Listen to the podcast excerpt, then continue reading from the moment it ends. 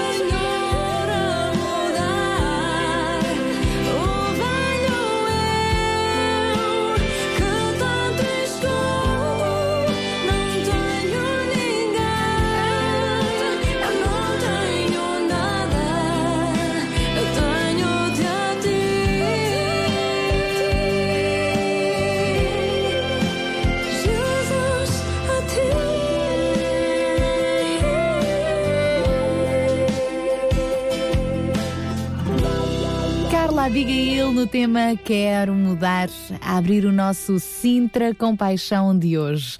Mais para a frente já vamos voltar também a falar ahm, com a Carla Abigail, ela que participou, foi uma das muitas das participantes no almoço de arranque da Operação 414, que decorreu no passado domingo, à altura em que as 50 mochilas foram entregues às 50 crianças abrangidas por esta operação. Bom, mas sobre isso falaremos mais para a frente. Para já é bom estar consigo, é bom dizer-lhe bons dias, é bom começarmos o Sintra Compaixão e com desafios que temos pela frente. É isso mesmo, hoje vamos ter mais alguns desafios, vamos eh, lançá-los ao longo deste programa. Eh, Vamos falar, por exemplo, de uma campanha de recolha de alimentos que vai decorrer este fim de semana em Rio de Moro. Sim, uma parceria entre a ADRA de Sintra e a Junta de Freguesia de Rio de Moro, mas vai haver mais. Vai, vamos falar também sobre fome de afetos, é verdade. São realidades vividas à volta da mesa dos jantares comunitários Serve de City, que agora foram compilados num livro. Um voluntário que decidiu escrever todas as suas experiências de conversas, conversas soltas, conversas cruzadas à volta da mesa, com pessoas dos diferentes estratos sociais, pessoas sem abrigo, e o resultado é este livro Fome de Afetos, sobre o qual também falaremos um bocadinho mais daqui a pouco. E, enfim, vamos receber também o João Barros e na última hora, no fórum de hoje, vamos dar conta de como correu então este almoço da Operação 414. Eu diria que vai ser um programa em festa. Podes ter a certeza. Olha, só, só para abrir um bocadinho, levantar um bocadinho do véu, Sim, a nossa última hora do programa, até marshmallows vai ter à mistura. é verdade. É verdade. Pergunta-me, o que é que tem os marshmallows a ver com o Sintra Compaixão? Bem, se calhar não tem a ver nada, mas vai ser um momento bastante hilariante. Bom, Prometo. se calhar até tem um bocadinho a ver, porque o Sintra Compaixão, a solidariedade é doce, não é? Mas quem quiser saber exatamente do que é que eu estou a falar, vai ter de ficar até ao final do programa, até às 11 da manhã. Daqui a pouco vamos receber também o Ruben Barradas, do Espaço CB, o nosso primeiro convidado da manhã. Para já ficamos com o Michel Tumes neste God of My Hope. Deus da minha esperança.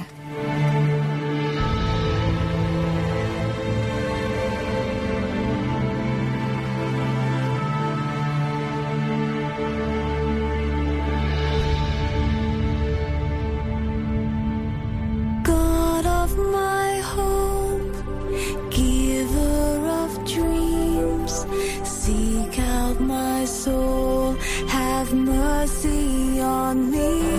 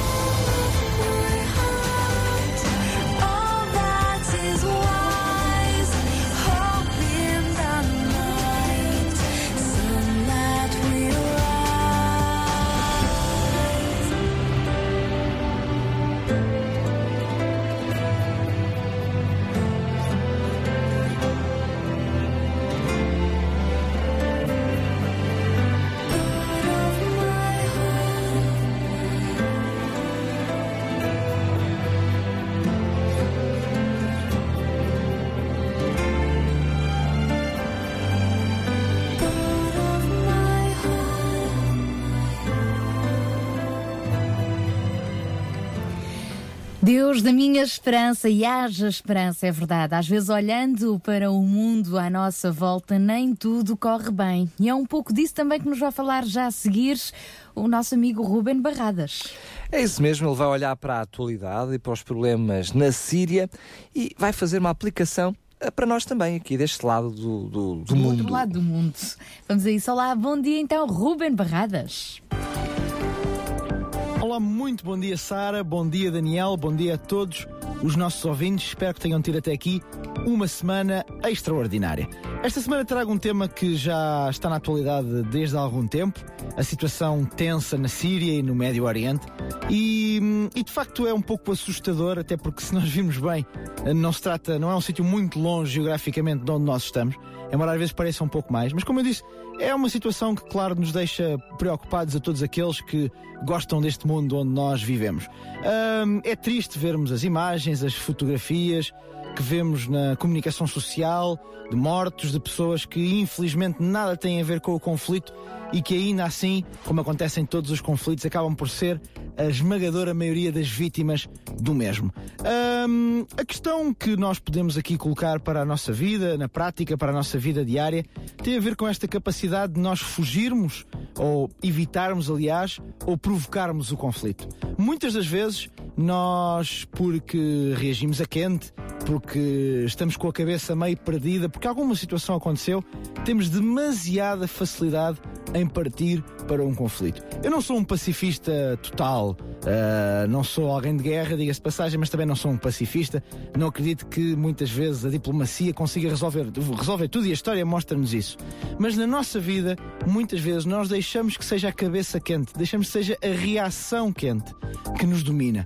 E isso significa que muitas vezes, em relacionamentos, em questões do dia a dia, nós deitamos literalmente a perder a nossa posição, a nossa postura e muitas vezes o nosso bem-estar e muitas vezes até a nossa imagem perante os outros, porque decidimos reagir a quente. E este caso da Síria, nós tivemos inclusivamente uh, praticamente uma declaração de guerra no- dos Estados Unidos, dita pelo, pelo presidente Barack Obama, meio feita à quente depois do, de, de nós no Ocidente termos conhecido o, temos conhecimento do ataque com armas químicas que supostamente o governo sírio teria perpetrado, mas nós olhamos para isto e muitas vezes temos dificuldade em compreender como é que, ainda com poucas provas ou ainda sem, sem grande ideia, como é que isto pode acontecer? Como é que se pode declarar guerra a alguém? Pois bem, nós fazemos isso tantas vezes no nosso dia a dia, muitas vezes sem provas, sem tentar colocar-nos nos sapatos do nosso vizinho, como diziam os ingleses. Nós partimos para o confronto sem tentar perceber o que se está a passar do outro lado ou sem tentar perceber se é de facto a melhor forma de resolvermos um conflito. Eu termino com uma, vo- uma frase que a minha avó me dizia muitas vezes. Ela na brincadeira dizia-me sempre que não era com vinagre que apanhávamos moscas. E muitas vezes, infelizmente, no nosso dia a dia, na nossa vida, com estas atitudes a quente, com estas reações perante pessoas que estão à nossa volta, muitas vezes pessoas de quem gostamos, pessoas que gostam de nós, nós estamos na realidade a tentar apanhar moscas, desculpe a expressão, com vinagre.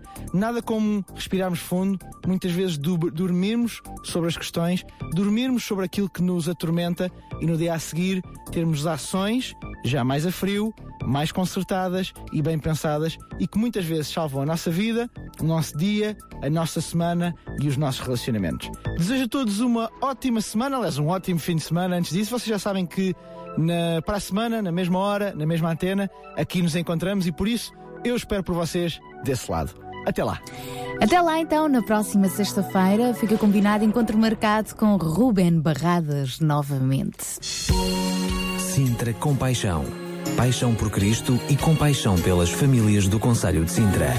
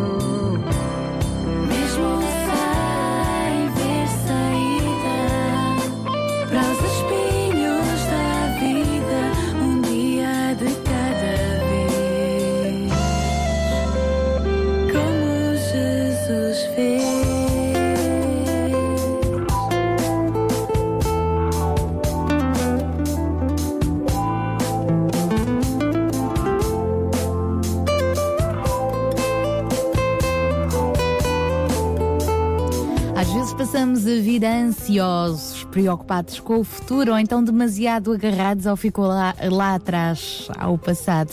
Mas este é o segredo, é mesmo confiar em Deus, caminhar um dia de cada vez como Jesus fez, seguir o seu exemplo em tudo. O exemplo de Jesus que não veio para ser servido, mas para servir.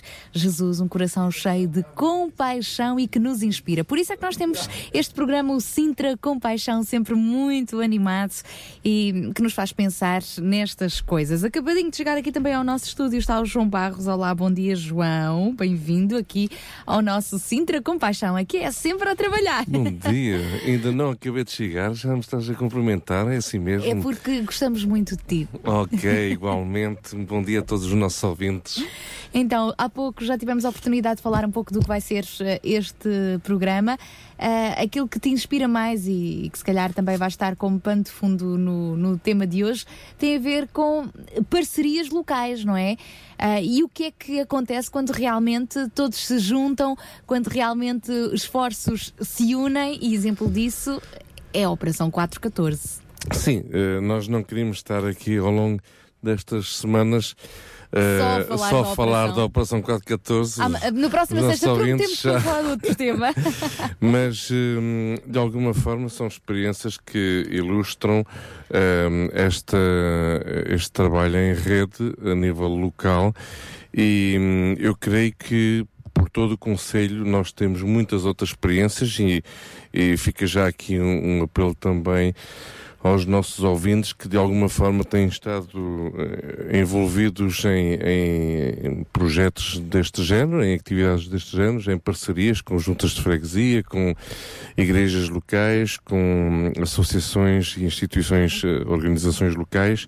Portanto, eh, é importante nós, nós sempre destacarmos este aspecto porque hoje em dia ninguém consegue fazer tudo sozinho e até convém não se fazer tudo sozinho porque eh, não aguentaríamos eh, perante as necessidades não é? e os desafios. Portanto, é importante todos nós fazemos a nossa parte para poder contribuir para um todo. Nós depois, na última hora, voltaremos então a este tema, até porque estivemos a fazer uma reportagem do almoço da Operação 414, em que podemos recolher alguns testemunhos, até das crianças, elas próprias, a abrirem as mochilas e a contarem-nos o que está lá dentro. Então fica combinado, já voltaremos a este assunto mais para a frente. Para já, e antes de recebermos a nossa amiga Marta Wordswood com o espaço Weekend, ficamos com Janet Simpsons. When it comes to being free, I am my own enemy. Oh, I can't criticize every move I make. I got a microscope on my mistakes. And I still glory from the one who made me me. I know the words, but help me believe.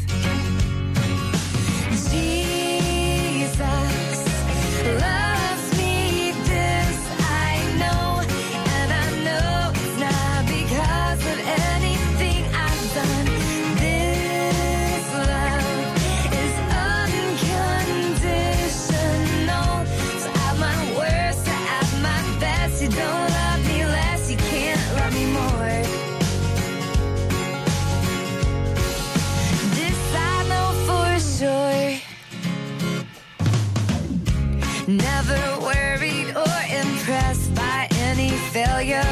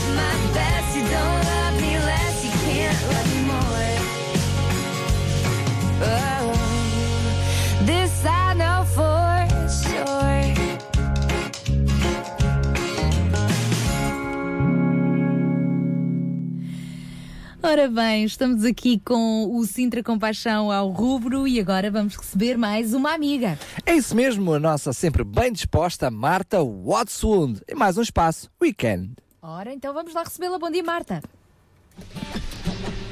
Olá a todos!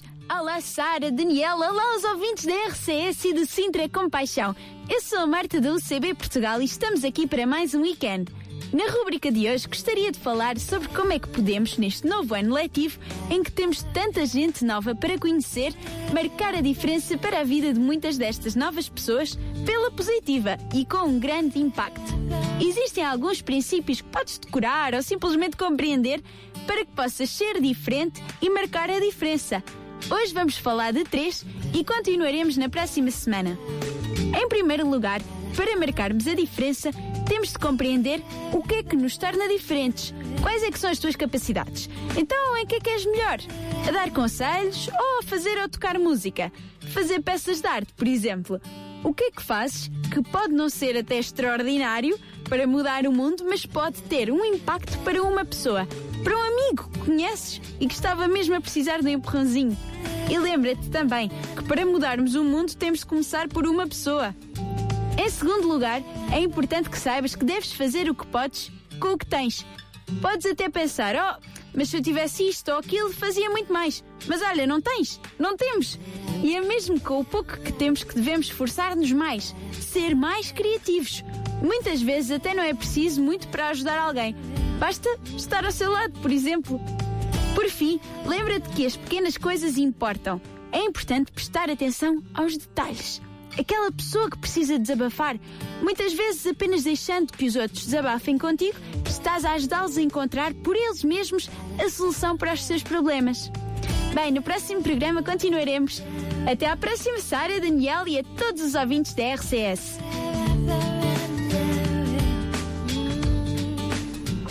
Então até à próxima sexta-feira, Marta.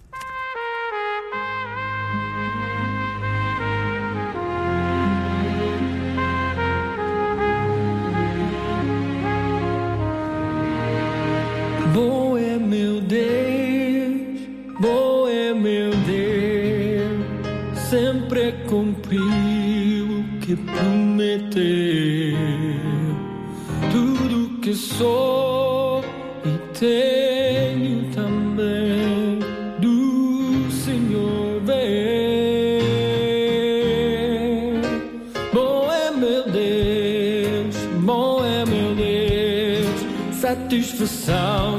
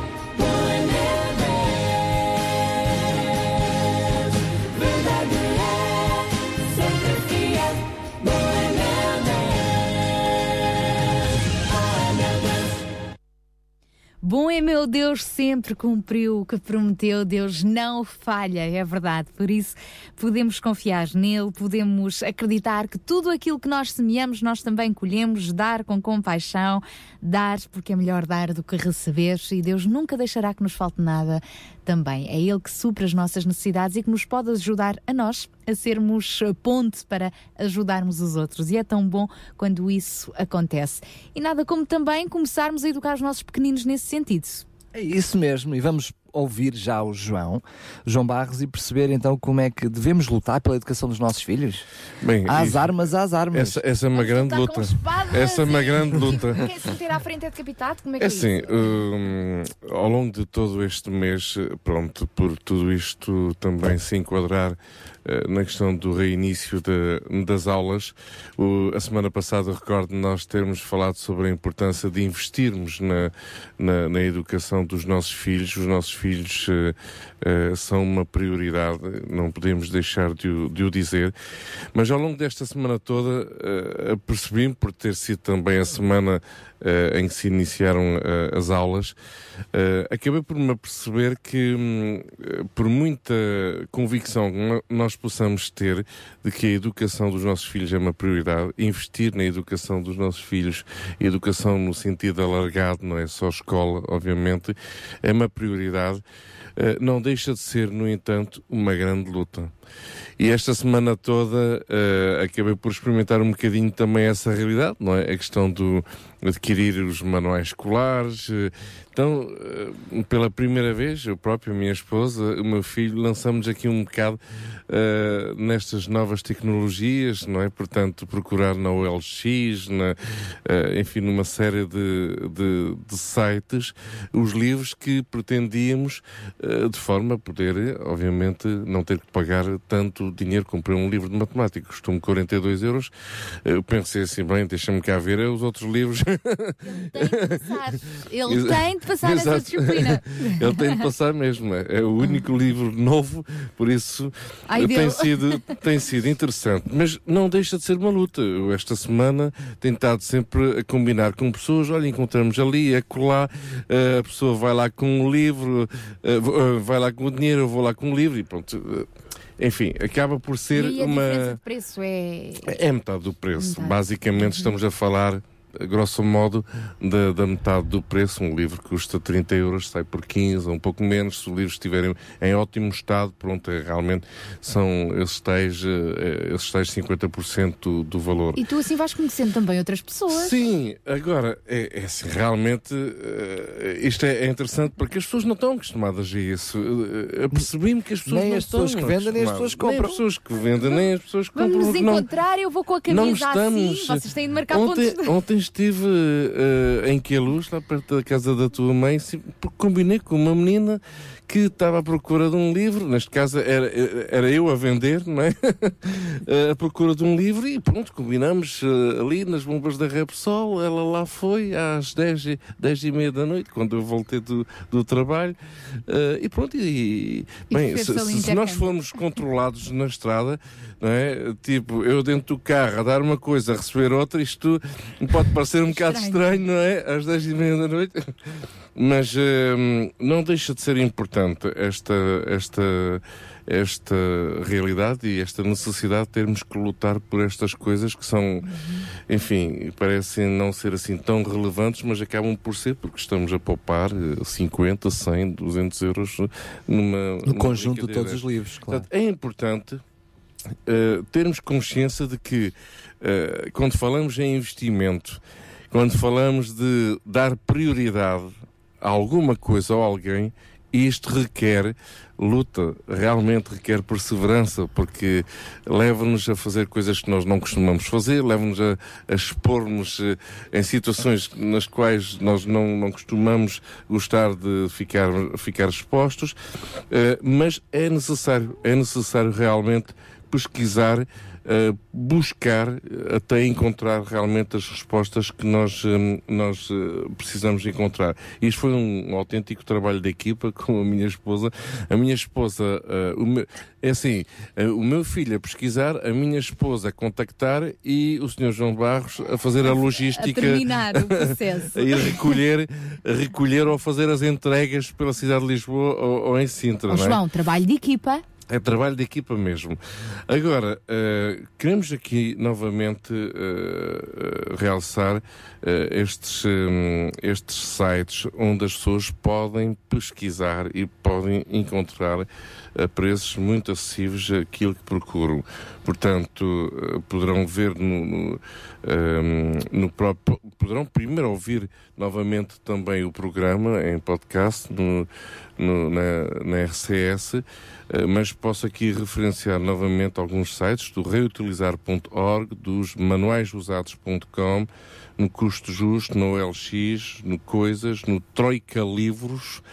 Esse, eh, esse nome é inesquecível. é inesquecível, Troika Livros e, e, portanto, e muitos outros lugares. eh, Portanto, estes sites, no fundo, acabam por eh, eh, dar a indicação eh, de onde se pode realmente conseguir. E depois vamos encontrar ali uma série de juntas de freguesias, séries- série de instituições locais onde se, possam, onde se podem encontrar eh, estes manuais. Livros eh, em segunda mão a um baixo custo. Exatamente. Agora, também sabemos que ainda assim há famílias que nem a um baixo custo neste momento podem adquirir os Sim, livros. por isso mesmo há lugares onde realmente é eh, uma entrega gratuita. Por não é? exemplo, a, um, Na- Luz a Vida, na Luz a a Vida. Associação Luz a Vida em Meio Martins, já falámos dela. Exatamente. eh, e, e realmente o melhor nestes casos é sempre hum, as pessoas dirigirem-se a uma junta de freguesia a uma igreja local, habitualmente nesses lugares, mesmo que não tenham hum, eh, esses manuais, esses Uhum. materiais,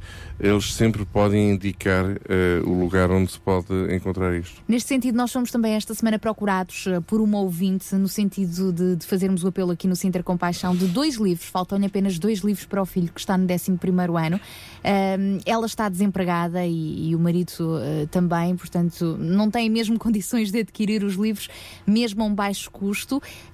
Esta nossa ouvinte ficou também de contactar a, a- a- Associação Luz a Vida, mas não, não há garantias de que Pois, no, universo dos livros que lá estão esteja este. Estão lá muitos então, livros, Nós, mas- nós vamos fazer aqui o apelo, caso alguém tenha Sim. este livro, estes dois livros que possam facilitar a esta nossa ouvinte, nós agradecemos muito. Os livros são Economia A, do 11º ano, da Plátano Editora Limitada. Ah, e o livro de inglês, continuação, o livro 16, inglês 11º ano, da Porto Editora. Ah, ah, e temos aqui ainda um pedido para o livro de Matemática A, Desafios, do 11º ano também, ah, da Santilana, Constância Editora. E por último, ainda um de português da Plural 11, Lisboa Editora. Portanto, todos estes livros do 11º ano, se estes nomes lhe são familiares, Uh, de Economia, de Inglês Continuação 16, Matemática A Desafios e o de Português Plural 11. Então entre em contacto connosco, quem sabe nós possamos fazer aqui também uh, esta troca de livros generosa.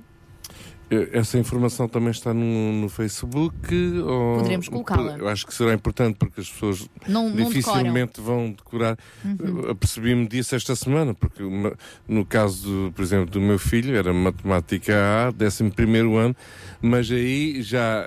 Havia eh, muitos- muitas editoras. Exatamente. Há um conjunto de editoras que fazem com que pensamos que é esse mesmo, mas não é. É? Portanto, eh, é importante aqui realmente colocarmos essa informação.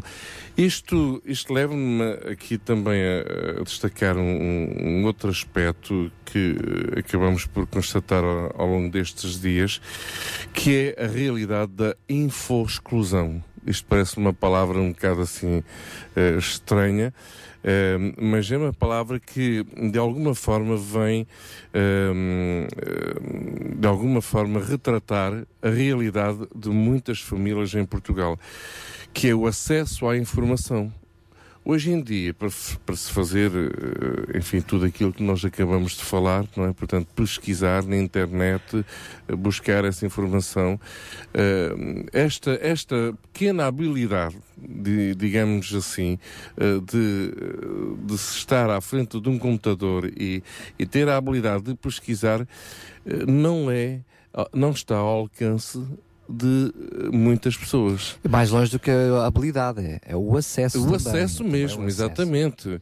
Ahm, às vezes até temos um filho, eh, uma criança que tem o seu computadorzinho em casa, mas os pais veem o computador como, ah, eu não percebo nada disto, eu nem sei o que é, que é isso, eu nem sei como é que isto funciona, não é? Em geral, até os, os nossos filhos, eh, crianças, adolescentes, acabam por terem, claro, essa habilidade muito mais desenvolvida do que os próprios pais.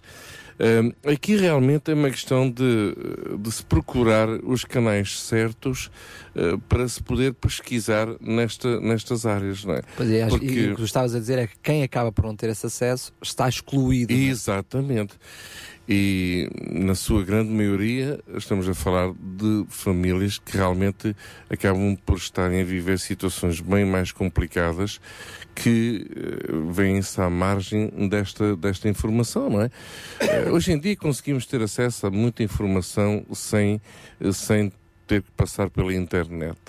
Ahm, mas eh, nem sempre nem sempre é fácil Eh, há, há uma tendência a, a sentir-se excluído eh, já pela sua própria condição não é condição familiar condição económica Ahm, e, e para mais pronto neste- nessa nessa hum, nesse estado de digamos nós exclusão acabamos por também estar à margem de uma eh, grande parte da informação eh, à qual nós deveríamos ter acesso. Portanto, só o facto de algumas pessoas eh, em comunidades locais poderem dar acesso a outras famílias, outras pessoas, portanto, à informação que é necessária para se conseguir uma resposta às suas necessidades, já é uma grande eh, bênção, já é realmente uma, um- uma mais-valia para a vida destas pessoas. Há pessoas que não pensam duas vezes, né? Vão comprar e ponto final. Nós referimos isso semana passada, fiquei abismado com isso, que na realidade, mesmo tendo em conta todas as queixas que existem até agora sobre a questão de ter que comprar os manuais, não há dinheiro para comprar os manuais. A realidade é que 93% dos portugueses compram os manuais novos todos os anos. Portanto, há, há aqui uma situação estranha, não é? Quer dizer, ouvimos uma grande queixa e uma grande lamentação em relação a essa situação e, no entanto, 93% dos portugueses eh, Mas tu começaste no início por dizer que as pessoas não estão habituadas. não estão é? habituadas. Uh, uh, um, eu imagino-me eu a fazer uma troca dessas e já fiz outras coisas, né? já comprei, já vendi nestes, nestes sites, mas a gente parece que está sempre a fazer uma coisa estranha, parece que está a violentar a nossa maneira de ser, parece É. que estamos a pedir um favor à outra pessoa quando ela nos está a comprar o livro a nós, só que nós também estamos a fazer um favor e a outra pessoa sente que nós também lhe estamos a fazer um favor É porque ela está a comprar é mais barato. é E as- uh, ou seja, é, é também nós criarmos esse hábito, não é? Exatamente. E temos estes reflexos. Eu acho que há pequenos reflexos que nós podemos ahm, despertar. E falo mais eh, eh, nesta relação de pais com filhos, porque eh, os filhos, de alguma forma, pensam que todas estas coisas são adquiridas. Vou para a escola, então tenho é que ter os manuais. Quando os pais desenvolvem, conseguem desenvolver nos seus filhos a habilidade de terem de pesquisar na internet os lugares onde se possam encontrar os manuais a preços mais reduzidos, isso é educativo. Isto Claro. é educativo, literalmente, não é? E ver É- quanto é que se poupou, né? Exatamente. depois no geral. Portanto, isto é, as nossas crianças acabam por serem, na realidade, uma resposta à necessidade de poupança eh, de muitas das nossas despesas. Deixe-me só citar aqui um- um- uma, uma estatística que já é um bocadinho antiga, de 2005, eh, que foi produzida pela Eurostat. Nessa altura, agora já haverá com certeza menos, mas nessa altura, 53% da população portuguesa nunca tinha usado um computador. 53%. Em 2005, é verdade. Vamos lá abaixar isto, se calhar para 40%, 30%. Mas mesmo assim, nunca usou um computador. Portanto, eh, isto deixa-nos realmente eh, apreensivos perante eh, situações destas, não é? portanto, de pessoas que eh, procuram eh, evitarem ter, ter que gastar muito ou então de encontrar os manuais gratuitamente e não conseguem, não é? Porque há hoje em dia um canal de informação que nem sempre é fácil utilizar.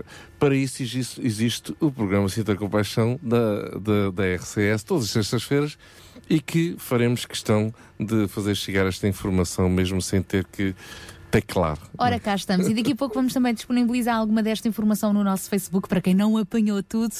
E estamos aqui precisamente para o servir e para que nos ajude a servir a comunidade. O nosso Facebook é Sintra Compaixão barra Rádio RCS. E se deseja entrar em contacto connosco, então os nossos telefones são o O 219 10 63 10, 219 10 63 10, ou também o, por SMS, por mensagem 960 37 20 25. Deixe-se continuar connosco. Daqui a, daqui a pouco vamos falar sobre fome de afetos. É o nome de um livro que vai ser hoje lançado e que hum, é resultado das experiências na primeira pessoa, testemunhos de um voluntário eh, da- do Serve City Lisboa, também da, da Casa e hum, da Associação eh, Vida e Paz, e que nas suas partilhas, nas suas conversas com as pessoas eh, da rua, com novos amigos que foram fazendo, tem pensado muito sobre a vida. Então, vamos ouvir um pouco destas experiências que estão neste livro Fome de Afetos daqui a pouquinho. Sintra Compaixão. Paixão por Cristo e compaixão pelas famílias do Conselho de Sintra.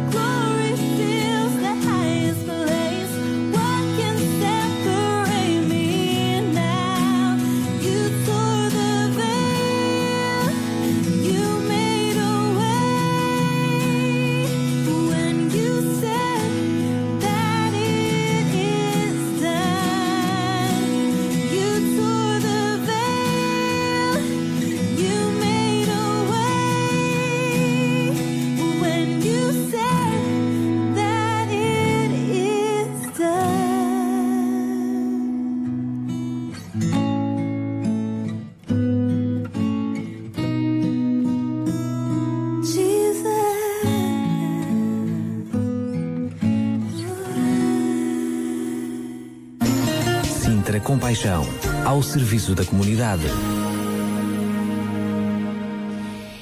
Sempre bom estarmos ao serviço uns dos outros e ao mesmo tempo ficamos a ganhar com as experiências que vamos adquirindo sempre que arriscamos, sempre que damos eh, do nosso tempo ao serviço de alguém. E esta é também a experiência do Francisco Silva. O Francisco Silva é voluntário da casa, da comunidade Vida e Paz e também do Serve City Lisboa e decidiu escrever de forma pessoal e transmissível as suas experiências à volta da mesa.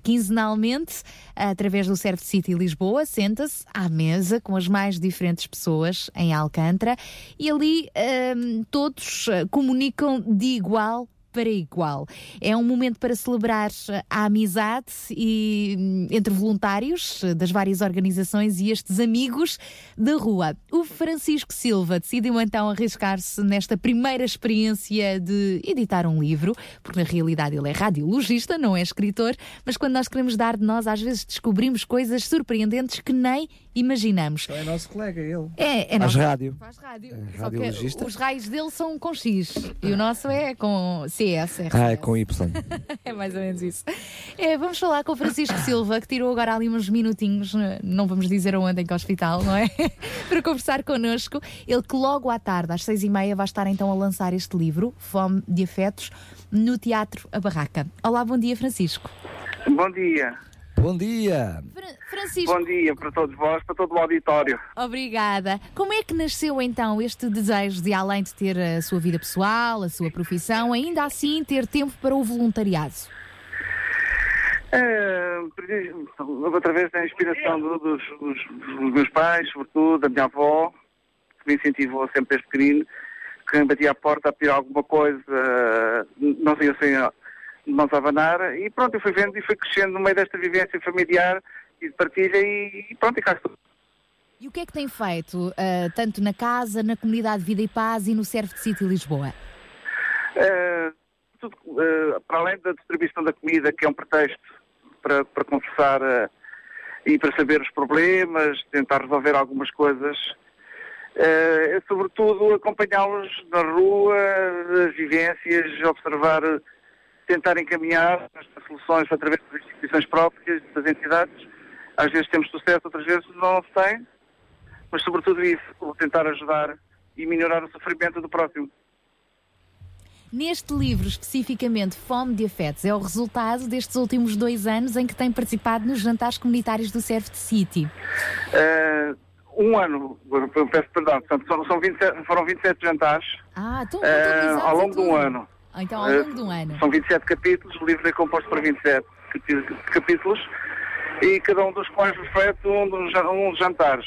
Ou seja, eh, das sete pessoas que se sentam comigo à mesa, nós partilhamos conversas, segredos, eh, tudo mais, ansiedades, tristezas, e é um pouco de tudo isto que procuro captar, algo, de, sobretudo quem se senta à mesa, e que, de- o que é que procura transmitir, os apelos, às vezes, portanto, até um pormenor assim mais engraçado da maneira como veste ou como fala, portanto, tentei captar, não, e não sendo muito maça- maçador, eh, transmitir isto através da escrita. Muito bem, isso é o que vai, o que contém o livro, não é? É o que eh, o motivou a escrever. Mas e porquê? Porquê é que decidiu escrever este livro? Qual, qual foi o objetivo? É assim, inicialmente eu fui tomando algumas notas, notas pessoais, eh, de- ia transmitindo, e falando com o Alfredo, transmitindo o que é que eu sentia, ele gosta de ouvir o Alfredo, portanto é o coordenador do Saracen. Um, e ele, portanto, gosta também de saber, ter um feedback do que é que tem passando.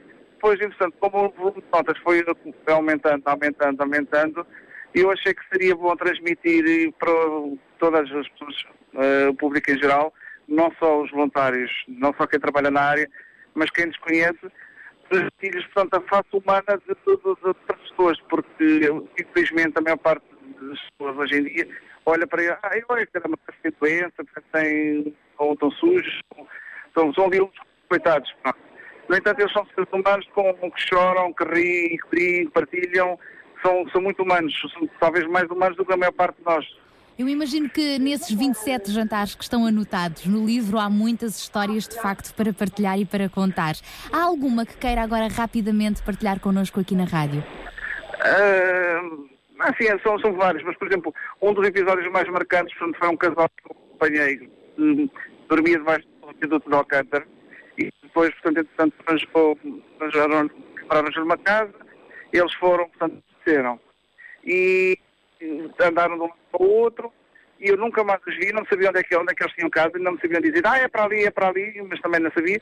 E uma vela de uma noite esse casal apareceu-me ao pé de mim, já estava sentado, e ele chega-se ao pé de mim e disse assim, lembra-se de mim, não me conhece, eu lembrava-me daqueles rostos, já não me lembrava do nome, sinceramente, e eu disse, olha, nós, aquele casal que morávamos ali debaixo da ponte, que você ia lá, estava quando chovia, quando fazia frio, levávamos cobertores, a comida, etc. Nós estamos bem, mas gostamos de partilhar o que estarmos bem com, com todos vós e tentar fazer as coisas ao contrário.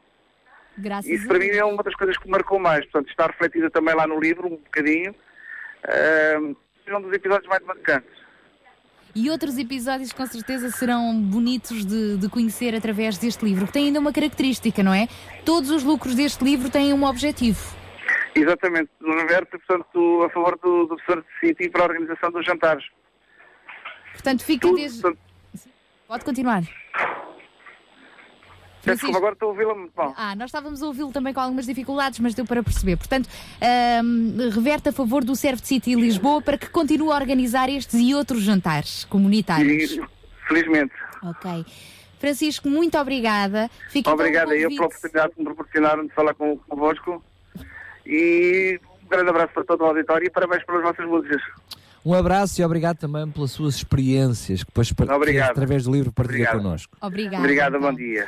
Francisco Silva, então, um entre muitos que aproveitou estas experiências, mesmo depois do horário de trabalho, arranjou lá um tempinho na sua agenda para fazer voluntariado, experiências que o marcaram e passou agora essas experiências para o livro Fome de Afetos, que vai ser hoje lançado às seis e meia da tarde no Teatro A Barraca, em Lisboa, e é eh, um livro com o objetivo de hum, apoiar também eh, o Serve City Lisboa. E é bonito ver como histórias como estas marcam corações, marcam vidas. Esperemos que também com estas histórias possa motivar outras pessoas, também elas, a passar por esta experiência. RCS Regional Sintra 91.2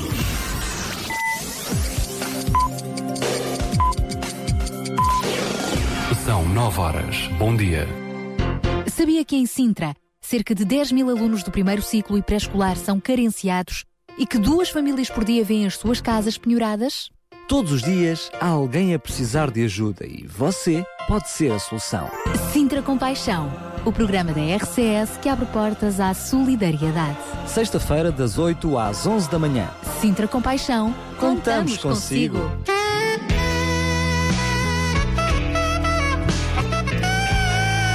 Abrimos esta segunda hora com mais uma música. Ricardo Silva, Segura na Mão de Deus, porque queremos que aqui no Sintra Compaixão seja você a segurar na mão de Deus. águas do mar da vida quiserem te afogar, segura na mão de Deus e vai.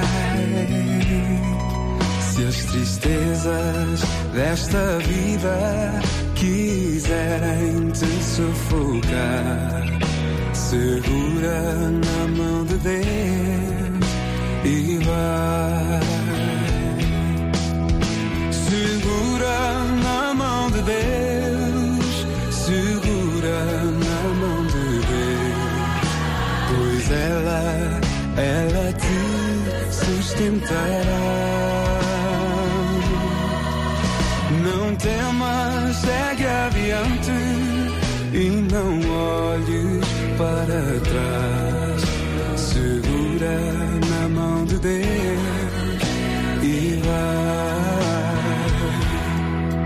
Se a jornada é pesada e te cansas na caminhada, segura na mão de Deus e vai.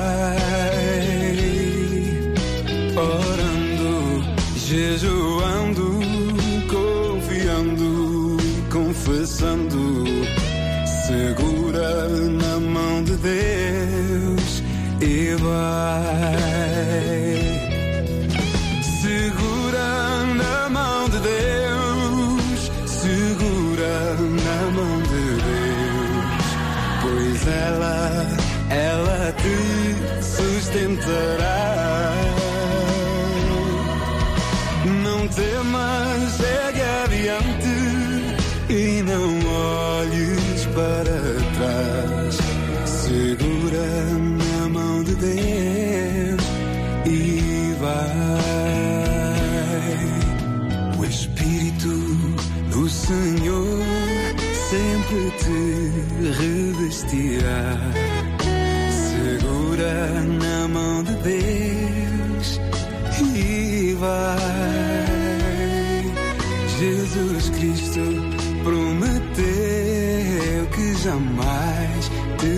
Te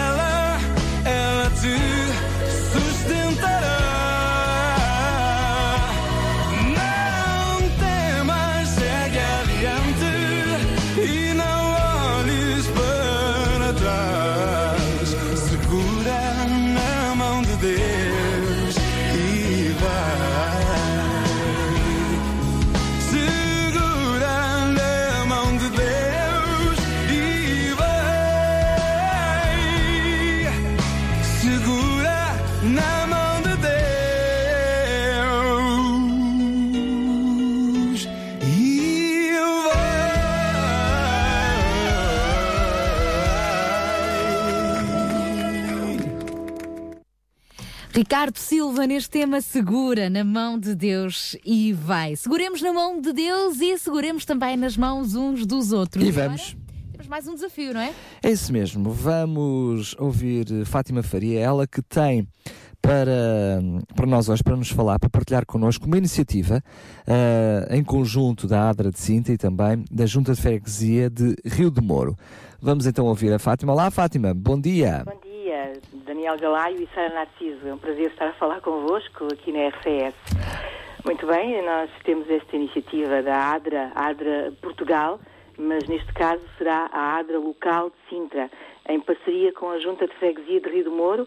Eh, Nós vamos então eh, desenvolver uma campanha de recolha de alimentos no Pingo Doce do Fórum Sintra no próximo fim de semana, portanto sábado e domingo, agora a partir da manhã, então, será assim, sábado e domingo, eh, que estarão ali eh, no sábado eh, voluntários da Junta de Freguesia para essa recolha e eh, a ADRA Sintra estará eh, no Pingo Doce durante o domingo todo o dia. Eh, vamos estar desde as 9 da manhã até às 21 horas. Eh, esta recolha de alimentos, eh, como devem entender, e também não somos a única eh, instituição a fazê-la, a fazê-lo, eh, tem a ver com ah, o apoio que nós prestamos às famílias carenciadas que nos procuram aqui eh, na nossa delegação de Sintra. Muito bem, então eh, aqui está mais uma iniciativa, junto, esta iniciativa conjunta entre eh, a ADRA de Sintra e a Junta de Freguesia de Rio de Moro. Fátima, agradecemos mais uma vez também a tua participação e teres partilhado connosco esta iniciativa e vamos todos colaborar de uma forma simples. Já agora, já agora quero eh, agradecer ao Pingo Doce por esta abertura que nos eh, proporcionou a Junta de Freguesia e também a nós, ADRA. É um prazer, então, eh, estarmos ali. Vamos estar com cerca de 16 voluntários, nós, ADRA eh, Sintra, e a Junta de Freguesia eh, terá os seus voluntários também, não sei qual o número, mas isto é uma parceria conjunta em que a recolha dos alimentos será 50% para cada lado, eh, para ajudar então as famílias que nós temos apoiado durante eh, este ano. E provavelmente isto é um processo eh, de crise eh, económico-financeira em que estamos envolvidos e que vai eh, continuar a afetar famílias cada vez mais. Fátima. Esperemos que as coisas possam melhorar. É esse o nosso desejo. Fátima, então quer dizer, quando, quando a Fátima está a dizer que é 50% para cada lado, portanto será eh, para as famílias que estão a ser diretamente apoiadas pela assistência social, pela assistente, pelos assistentes sociais da Junta de Freguesia de Rio de Moro e outras, outro tanto, para as Exatamente. famílias que estão a ser diretamente Exatamente. apoiadas pela ADRA de Sintra. Eu gostava de saber quantas famílias e quais são as características destas famílias que a ADRA de Sintra tem vindo a, a apoiar. Nós, a Adra de Sintra, nós temos apoiado pessoas com, eh, que não têm emprego, que estão mesmo desempregadas, em que ambos os cônjuges estão desempregados e que têm filhos. Eh, nós temos cerca de, eh, ao todo, são 20 pessoas, para já. Mas há outras pessoas que vêm de fora, que isto nós estamos a falar a nível de eh, instituição ADRA, que temos já pessoas que apoiamos há cerca de três anos, eh, mas há outras pessoas que nos surgem, que nos põem recados debaixo da porta e que pedem também ajuda. Portanto, ao todo ronda aí as 20 pessoas, 20, 20 famílias. e outros casos esporádicos que por vezes aparecem. Claro, e há sempre necessidade de ajudar mais alguém. Muito obrigada, Fátima. Então, todos os donativos serão bem-vindos, nomeadamente eh, produtos alimentares não perecíveis, não é? Uhum. E agradecemos, agradecemos desde já a toda a prestação que o público possa dar a esta campanha. É para nós um- uma grande bênção as pessoas poderem participar e poderem doar aquilo que eh, possam. Neste caso, desde arroz, massas, eh, atum, etc. Vários produtos que as Tudo pessoas será já estão habituadas e a todos um bem-aja. Muito obrigado. Olha, já, Fátima, desculpa lá antes de, de encerrar, é verdade que vocês que esta campanha é para alimentos, mas eh, eh, eu lembrei-me agora, a nível de outras campanhas que nós temos desenvolvido aqui na rádio, eh, na rádio que muitas vezes os produtos de higiene são deixados de fora dessas, dessas campanhas e são também uma necessidade básica. Ah, isso realmente foi um bom alerta. É bom que as pessoas possam chegar com sabonetes, shampoos, papel higiênico. São, são falhas que por vezes existem nessas campanhas e que também são muito úteis, porque o dinheiro que nós às vezes vamos angariando por meio de pessoas eh, associadas a nós é, é tão pouco que eh, não dá também para fazer essas compras, não é? Portanto, então, esse- tudo que possa chegar nesse âmbito, desde os bens não perecíveis até a estes produtos de higiene, é bem-vindo. Muito bem. Obrigado mais uma vez, Fátima. Continuação de um bom dia. Obrigada. Adeus, bom dia. Este fim de semana, então, já sabe, se puderes, ajude no Fórum Sintra. O Pingo Doce do Fórum Sintra estará, juntamente com estes voluntários, a recolher tudo isto para poder ajudar, então, estas famílias. Daqui a pouco avançamos com o espaço Links. Para já, voltamos à música com Michael W. Smith.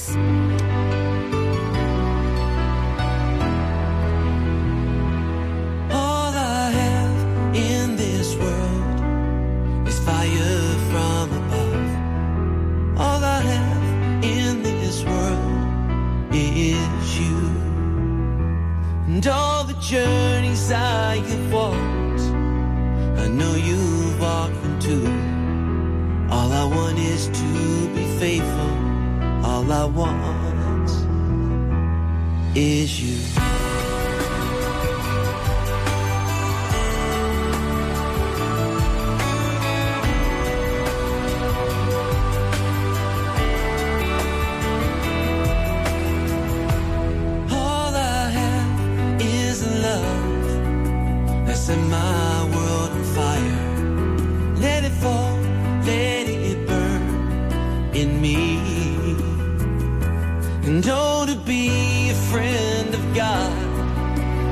All that I desire. All I want is to be faithful. All I want is you.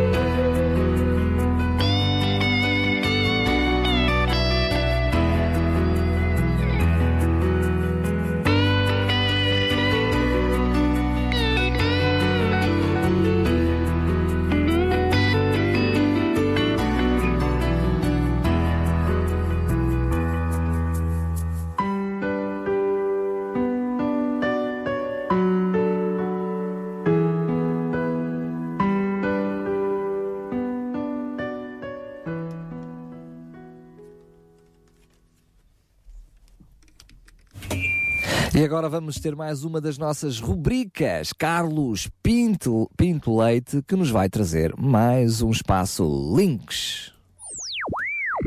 Muito bom dia, Sara. Muito bom dia, Daniel. Muito bom dia a todos os ouvintes da RCS. Sou Carlos Pinto Leite, estou aqui novamente em nome da UCB Portugal no programa Sintra Compaixão para mais uma vez divulgar ideias e sugestões no âmbito da solidariedade social e para hoje o destaque vai para a Associação Salvador, bastante conhecida de todos nós, quanto mais não seja pelos meios de comunicação social, nomeadamente a televisão. A Associação Salvador foi fundada por Salvador Mendes de Almeida em 2003 e visa combater a exclusão social, promovendo a integração das pessoas com deficiência motora na sociedade e melhorar a sua qualidade de vida. Referência para alguns dos projetos desta associação que se desenvolvem em quatro áreas de atuação: integração social, acessibilidades, sensibilização e investigação e também tecnologia. Por exemplo, a Associação Salvador presta atribuição de apoios diretos e pontuais a pessoas com deficiência motora e comprovada falta de recursos financeiros. Desenvolve também uma plataforma de angariação de fundos denominada Preencha Esta Vida, cujo site é www.preenchaestavida.com para quem quiser tomar nota. Presta apoio ao emprego também através de uma bolsa própria de emprego desenvolvida por esta entidade e desenvolve ainda parcerias com a Fundação Inatel, disponibilizando o espaço desportivo adaptado que decorre regularmente no Estádio 1 de Maio em Lisboa, orientado para pessoas com deficiência motora. Outros projetos desenvolvem-se no âmbito de eventos de convívio, eventos culturais e desportivos, dirigidos para pessoas com deficiência motora e também o Portugal Acessível, que é o primeiro site português com informação relativa à acessibilidade física em diferentes tipos de espaços em Portugal, de norte a sul do país. Relevância também para o regresso seguro, ou seja, trata-se de uma campanha de prevenção rodoviária realizada regularmente em locais específicos da vida noturna, com o objetivo de alertar para a não condução sob o efeito álcool e também esta Associação Salvador desenvolve regularmente, quando solicitada para isso, palestras em escolas sobre toda a temática que se relaciona com a deficiência motora. No site é possível encontrar notícias diversas e testemunhos de pessoas com estas características físicas, um formulário para informações que você pode solicitar e também um separador para imprensa e vídeos. Se tudo isto captou a sua atenção, por que não disponibilizar algum do seu tempo livre para ajudar? Pode tornar-se amigo da associação, contribuindo com valor anual, pode oferecer um donativo ou pode oferecer-se como voluntário. E aqui existem várias hipóteses. Voluntariado na área da angariação de fundos ou no apoio a eventos de convívio, realizando reportagens fotográficas ou apoiar a realização de vídeos ou ainda prestar apoio no acolhimento neste tipo de eventos. Pode também colaborar na realização de ações de rua para a prevenção de acidentes de mergulho e acidentes rodoviários e ainda apoio à realização de campanhas de sensibilização em escolas. Esta última apenas direcionada para pessoas com deficiência motora. Novamente a referência do site www.associaçãosalvador.com tem uma página no Facebook e existe também um canal no YouTube à vossa disposição. Da minha parte, por hoje é tudo. Sara e Daniel, foi um prazer estar convosco novamente no programa Sintra Compaixão. Deixo a emissão nas vossas mãos e desejo a todos os ouvintes da RCS um excelente, um ótimo fim de semana. Bom fim de semana também ao nosso amigo Carlos Pinto Leite. Na próxima E até sexta-feira. É, cá estaremos de novo.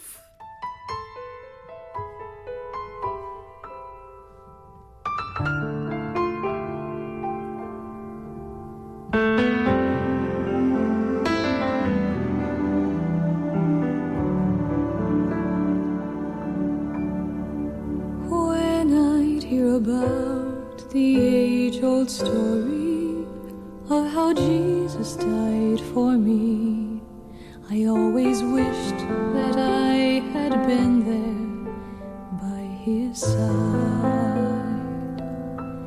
I would have stayed right there beside the Master as his closest, dearest friend.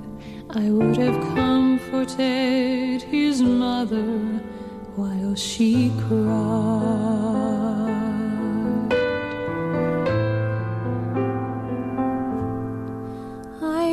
That I was very different, that I'd never run away. If it were me, I'd fight for him, I'd stand my ground. But then the Lord revealed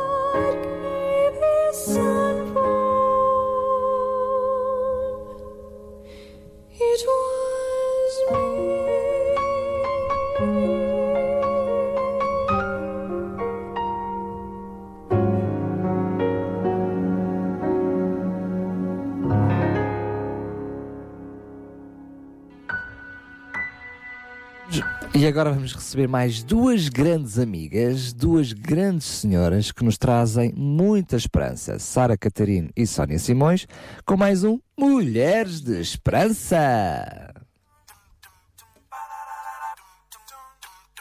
Mulheres de Esperança. Música, entrevistas, temas do seu dia a dia. Para mulheres que teimam em ter fé na vida. Este é o seu programa Mulheres de Esperança. Estaremos consigo durante a próxima meia hora, fazendo-lhe companhia com boa música, conselhos e uma bela reflexão.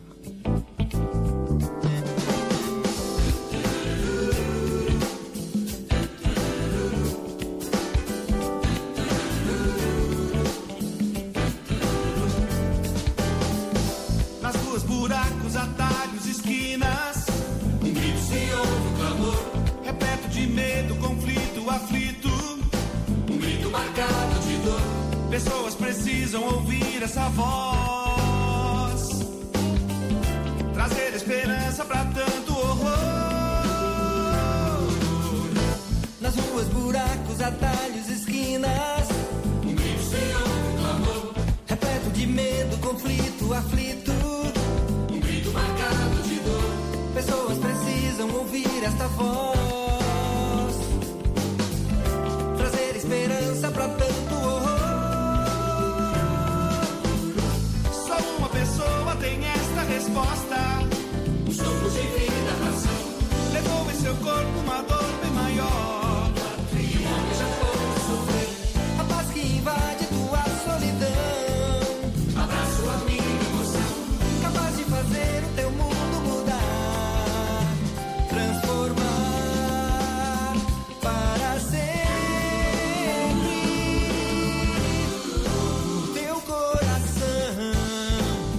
Sónia.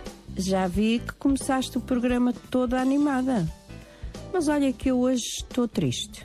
Triste, Sara? Então eu disse que íamos fazer eh, uma boa companhia às ouvintes e tu estás assim.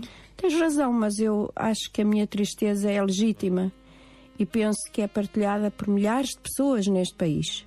Estou a falar dos incêndios, do que eles têm trazido devastação, aflição, dor, lágrimas para muitas pessoas. Pois é, Sara, todos os anos temos incêndios no nosso país, mas este ano tem sido terrível e o verão ainda não terminou. E não me lembro de nenhum ano em que tivessem morrido bombeiros como este ano 2013, o que é absolutamente triste quando pensamos que eles deixam o conforto das suas casas para salvar as nossas matas, as casas, o bem das pessoas. Olha, eu hoje encontrei uma amiga, ah, o marido dela é bombeiro voluntário, e ela dizia-me que ele esteve três dias seguidos fora de casa combatendo um fogo e que esteve muitas horas sem saber nada dele, sem qualquer comunicação. É verdade, Sara, tens razão. Imagino como, como é que as famílias destes bombeiros devem viver momentos de grande preocupação, com o coração nas mãos, enquanto eles andam lá no meio das matas a tentar apagar o fogo. Eu hoje li no Facebook um comentário feito por um bombeiro meu amigo que dizia assim: Hoje temi pela minha vida. Hum. Deve ser bem assustador quando vemos o fogo à nossa volta e não temos como escapar. Eu, eu nem, eu nem quero pensar. Oh, Sara, já alguma vez estiveste num incêndio ou assim próximo de um? Bem, incêndio não será, mas o mais perto que, que estive foi um fogo há uns anos. Que uma botija do gás no meu fogão ficou mal fechada e de repente o fogo no forno pegou a tudo. Foi um susto. Imagino. E eu não sabia o que fazer. Comecei aos gritos a dizer que ia explodir tudo. E de repente tive um rasgo de coragem, enrolei uma toalha à volta do braço e fui fechar a bilha do gás. Entretanto chegaram os bombeiros, mas o pobre do meu fogão já estava todo derretido. Já era. Bem, tu tens cada história. Era bom que fosse história, mas foi real. A sensação que tudo pode arder e que vamos ficar no meio daquelas chamas é horrível. Imagina o que sentirão as pessoas que veem as matas a arder à volta das suas casas e que a qualquer momento uma faísca pode saltar lá para dentro. É isso, um fogo fora de controle é um susto. Mas se isso nos acontece, temos que ficar controlados, ter sangue frio, para pensar rapidamente o que fazer a seguir em vez de entrar em pânico. Agora o seu programa Mulheres de Esperança está disponível na internet. Clique em www.rtmportugal.org e ouça quando quiser o seu programa favorito. Hoje, no seu programa Mulheres de Esperança, estamos a falar sobre incêndios, um tema tão atual no nosso país. Oh, Sara, lembras-te que no ano passado, mais ou menos nesta altura, deflagrou um incêndio na zona de Tavira numa tarde de quarta-feira e só foi dominado no final da tarde de sábado e desde as 14 horas de domingo começaram a proceder aos trabalhos de consolidação de extinção.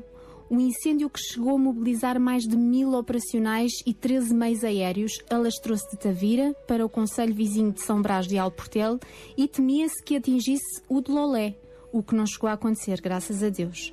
Além de consumirem 2 mil hectares em Tavira, as chamas terão devastado 20 a 35% do território de São Brás de Alportel, numa faixa de 30 a 40 quilómetros. Eu lembro-me bem, Sónia, lembro bem. O fumo e as cinzas diz que chegaram tão longe, segundo me constou, levaram turistas e veraneantes a mudar de lugar, tal não foi o incómodo. Mas olha que este ano não está melhor. Pensa nos milhares de hectares de terra devastada pelo fogo no norte do nosso país. Terrível. Aquele fogo na região de Tondela durou quase uma semana a ser extinto. Até os jornalistas que cobriam o acontecimento estiveram em perigo. E, e sempre que isto acontece, a nossa pergunta é sempre a mesma. Como é que é possível? Quem é que faz isto? Dizem os entendidos que as causas dos incêndios florestais são muito variadas. Têm, na sua grande maioria, origem humana, quer por negligência e acidente, queima de lixos, lançamento de foguetes, cigarros mal apagados, linhas elétricas, quer intencionalmente. Os incêndios de causas naturais, como as trovoadas, por exemplo, correspondem a uma pequena percentagem do número total de ocorrências e não basta existir uma fonte de calor para que o incêndio se propague. É também necessário que as condições atmosféricas sejam favoráveis a essa mesma propagação. Hum, E que condições são essas? Vento intenso, baixa umidade relativa no ar, temperaturas elevadas e a existência de uma fonte de ignição. E é aqui que entra normalmente o tal elemento humano, quer seja por descuido, quer intencional. Olha, Sara, eu vou dar a minha opinião. Eu acho que quase sempre é intencional. Infelizmente. Infelizmente. E haverá algo que possamos fazer para prevenir ou ajudar? Claro que há ações simples que, no meio da calamidade, por causa do medo e da ansiedade, nem sempre pensamos nelas, nessa simplicidade. Mas não fará mal ser, se as repetirmos aqui. Por exemplo, não faça fogueiras em zonas florestais de alto risco, especialmente no verão. Não deixe em lugar nenhum pontas de cigarro acesas. Não deite foguetes em locais expostos à propagação do fogo. Não abandone lixo ou desperdícios que possam favorecer a propagação do fogo. Não tente chegar a todo lado de carro. O contacto do tubo de escape com a folhagem seca pode iniciar um incêndio. Não seja passivo ante as responsabilidades dos outros. Se as pessoas irresponsáveis persistirem, denuncie-as às autoridades. E se o fogo já começou, mantenha a calma, atue com normalidade, tente extinguir o fogo, se o tamanho e a intensidade do mesmo permitirem. Atire água para a base das chamas e para as suas imediações. Utilize ramos verdes para golpear as chamas e cubra-as com terra. Tenha sempre em atenção uma saída para não ficar cercado. Esta é importantíssima, não é, Muito importante. Principalmente quando o vento muda. Exatamente. Se conseguir apagar o incêndio, não abandone de imediato o local. Certifique-se que o fogo está mesmo extinto. Podem ter ficado brasas que mais tarde reiniciarão o incêndio. Chame os bombeiros ou a polícia e informe-os do local onde se deu o incêndio. Se a extinção do incêndio não for fácil e imediata, abandone a zona pelo trajeto mais seguro em função da direção e da velocidade do vento e dirija-se ao lugar mais próximo de onde possa chamar os bombeiros. Acho também que as pessoas que se veem numa situação destas devem acatar as ordens dos bombeiros e das autoridades que vão tomar conta da ocorrência, o que nem sempre é fácil, mas é o mais correto de se fazer. Isso mesmo. Às vezes atrapalhamos mais que ajudamos e pensamos que podemos e sabemos controlar as coisas, mas é importante confiar naqueles que foram treinados para o efeito. Exatamente. Sara, e quando é um fogo em casa, como foi o teu caso, há regras a seguir também, penso eu? Mais importante que tudo não é fazer o que eu fiz. Mal vi as chamas, desatar a gritar, a correr para a rua. só depois que me acalmei, acho que fiz o que era mais importante: chamar os bombeiros e desligar a fonte das chamas. Com algum perigo, com algum perigo, mas tinha que ser. Sabes que uma vez aconteceu-me uma coisa idêntica com um, um fundiu. Em que se metia aquela coisinha debaixo do tachinho para, para, para aquecer o óleo, não é? Só que a coisinha do álcool começou a transbordar, aquilo começou tudo a queimar e éramos uma mesa cheia e de repente ficou toda a gente sem ação, sem saber o que fazer. Então aqu- aquilo foi quase por instinto. Fui eu, mas poderia ter sido outra pessoa. Foi o ato de instinto agarrar numa toalha e sufocar o fogo e lançar sobre Exatamente. aquilo. E às vezes, num- numa situação destas, o importante é mesmo manter a calma e agir. Já agora vou contar-te outra. Eu estava num almoço onde havia centenas de mulheres, um almoço de Natal. Havia umas velas acesas em todas as mesas. As mulheres adoram essas coisas. Exatamente. E uma das senhoras inclinou-se. O cabelo. E o cabelo pegou fogo. E de repente, a oradora que estava a falar, que por acaso era eu, imagina tu, paro a minha, o meu discurso, porque vejo a mulher com o cabelo todo em chamas e tudo aos gritos à volta dela. Então, a única coisa que foi possível foi Abafar. puxar uma toalha e abafar a mulher. Bem, mas não queres saber o pânico que foi naquela casa, o cheiro a queimado que havia. E o cabelo é das piores coisas, porque Pois, aquilo não, é. aquilo pegava, aquilo pegava no, no instante. É verdade. Especialmente, ó Sara, como estávamos a falar há bocado, as crianças ficam com muito medo nestas situações. eh, em casa, quando há fogo em casa, e Exatamente. tentam esconder-se debaixo de camas e, ou em armários, e isto é muito perigoso. As crianças devem ser instruídas a sair para o exterior, para um lugar onde possam ser vistas e encontradas. E era bom que as nossas casas estivessem equipadas com detectores de incêndio, pois esses ajudam e têm salvo muitas vidas. Mas mesmo sem eles, é importante ensinar as nossas crianças a ficar longe do fogo, dos fósforos, dos isqueiros, das lareiras. Muitos incêndios em casa começam com pontas de cigarro mal apagadas ou que caem inadvertidamente no chão, ou em cima de um tapete ou uma alcatifa, porque ainda há muitas casas que têm alcatifa, não é? E se o fogo começar mesmo, podemos deitar água ou um cobertor pesado sobre o fogo. Eu fiz isso na minha cozinha, pois nem sempre o fogo apaga com água. Mas É o cobertor e as toalhas encharcadas de água ajudaram. Se o fogo pegar à nossa roupa, não é a correr que resolvemos o problema. Deve parar-se e rebolar no chão e fazer o mesmo se virmos uma pessoa perto de nós com a roupa em chamas. O truque é abafar o fogo para que o oxigênio não o alimente. Infelizmente, há pessoas que morrem em incêndios dentro de casa, não por causa do fogo, mas porque são sufocadas pelo fumo. Por isso, numa situação de incêndio em casa, devemos chegar o mais perto possível do chão, onde o ar é mais fácil de ser respirado. Ficar deitado e rastejar até à saída mais próxima pode ser a salvação de uma pessoa. Pois é. Sara, tudo isto que falamos parece que já ouvimos, já sabemos, mas quão importante é tornar a lembrar. Acho que há ainda um elemento-chave no meio de uma catástrofe destas: o pânico. O medo é uma emoção muito forte e faz-nos agir de maneira diferente do que faríamos na normalidade. Por isso, ficar calmo ou não entrar em pânico é algo a considerar. E se na família, imagina, se na família, ou nas famílias, houvesse um plano de evacuação? Claro, nós nunca imaginamos que isto vai acontecer-nos. Mas não será mal pensar com toda a família em vários lugares de escape, como janelas e portas.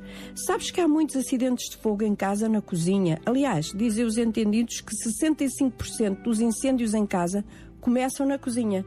E também quando temos radiadores ligados perto de cortinados e sofás. É verdade, Sara.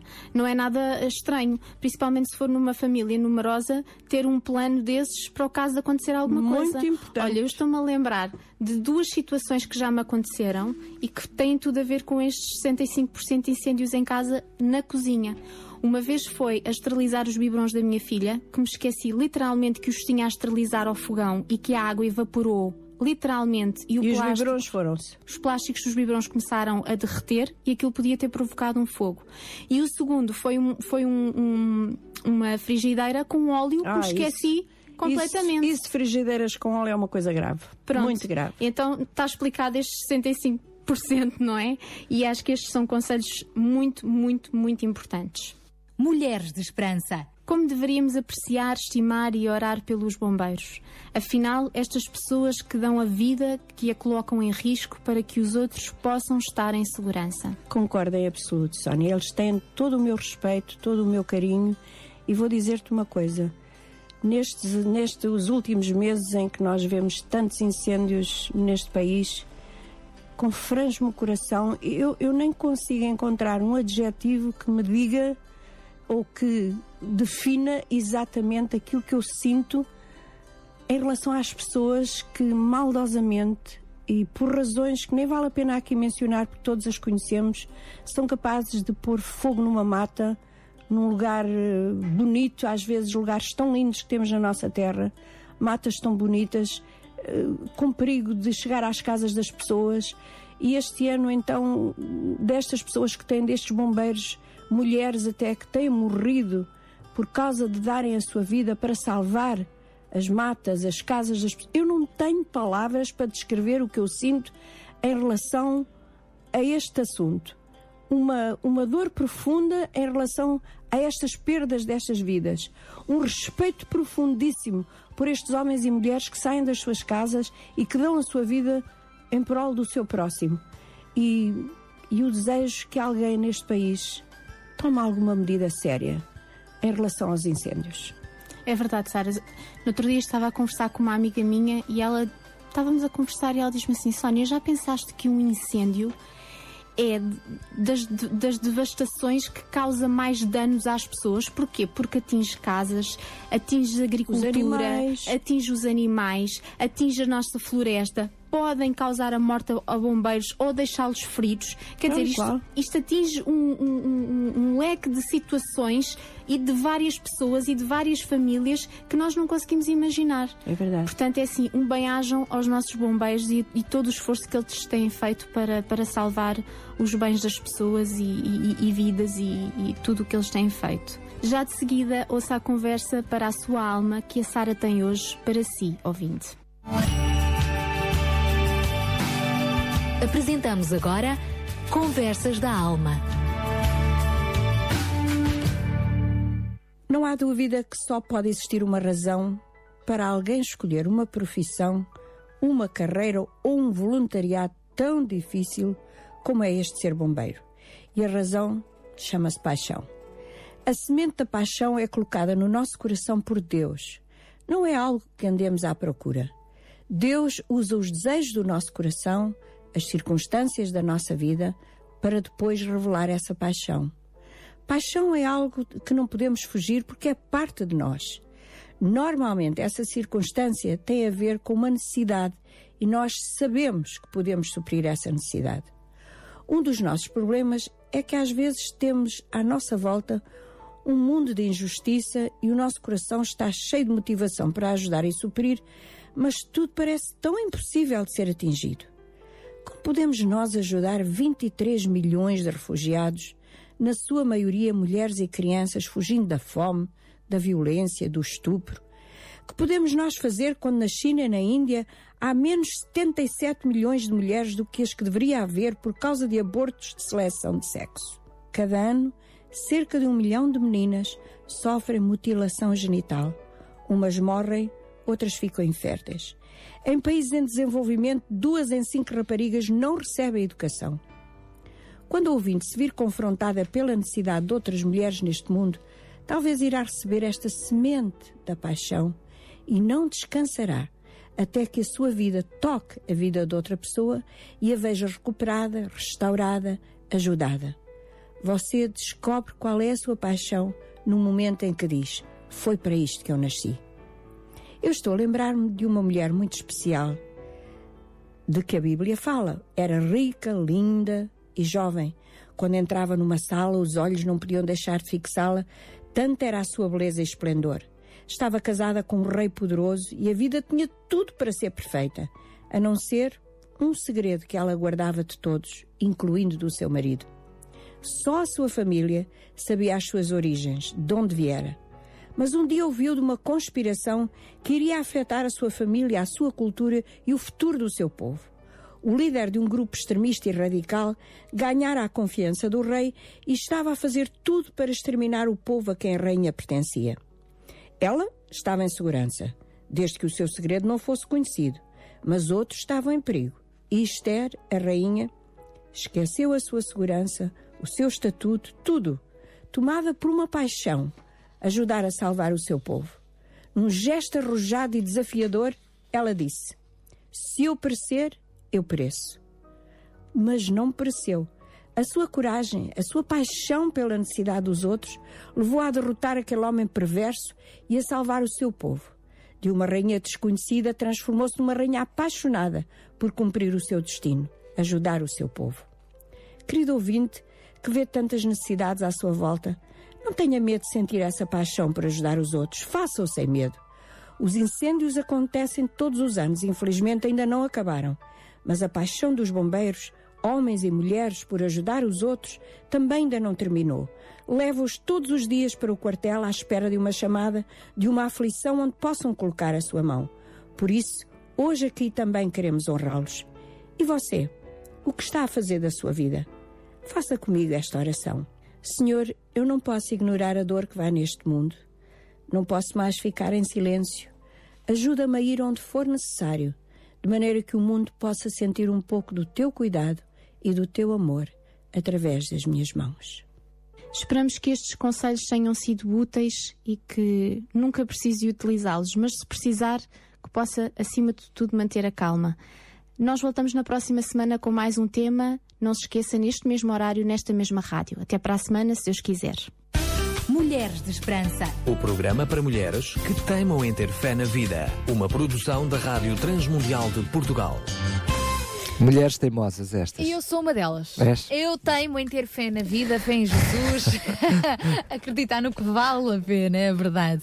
As mulheres de esperança que na próxima sexta-feira estão por aí. Para já, vamos à música com os a capela e logo depois Vamos, sim, senhora, mais um Pensar com Paixão. com o João Barros é já a seguir. More than a friend, more than a friend, more than a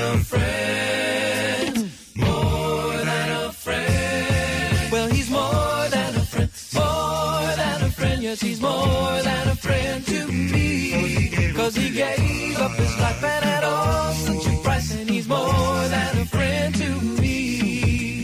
People keep on searching for the perfect friend who they'll trust with their compassion and their confidence. Cause they need someone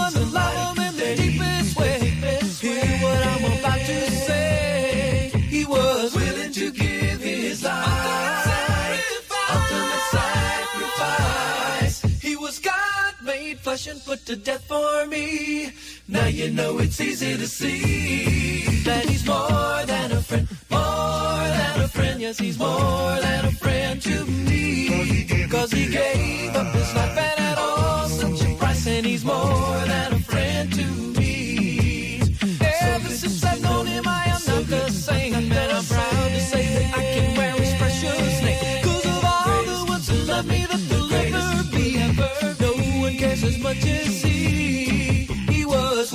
Count the cost. Suffering for the loss. Not a greater love that I could receive. Now you know I gotta believe that he's more than a friend, more than a friend. Yes, he's more than a friend to me. Cause he gave up his life and at all such a price, and he's more than a friend to me. Listen to me. More than a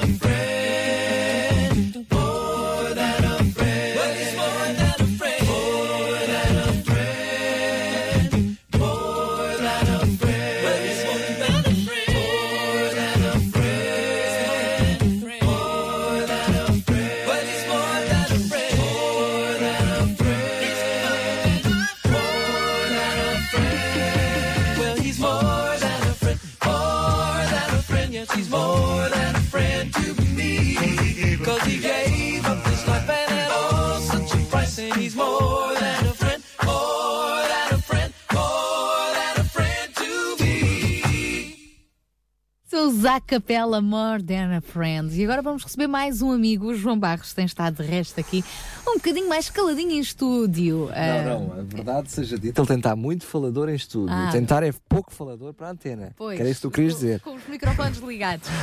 Digamos que este programa de hoje tem tido também boas participações e na próxima hora vamos dar conta de tudo o que se passou no almoço de arranque da Operação 414 no Hotel Panhalonga.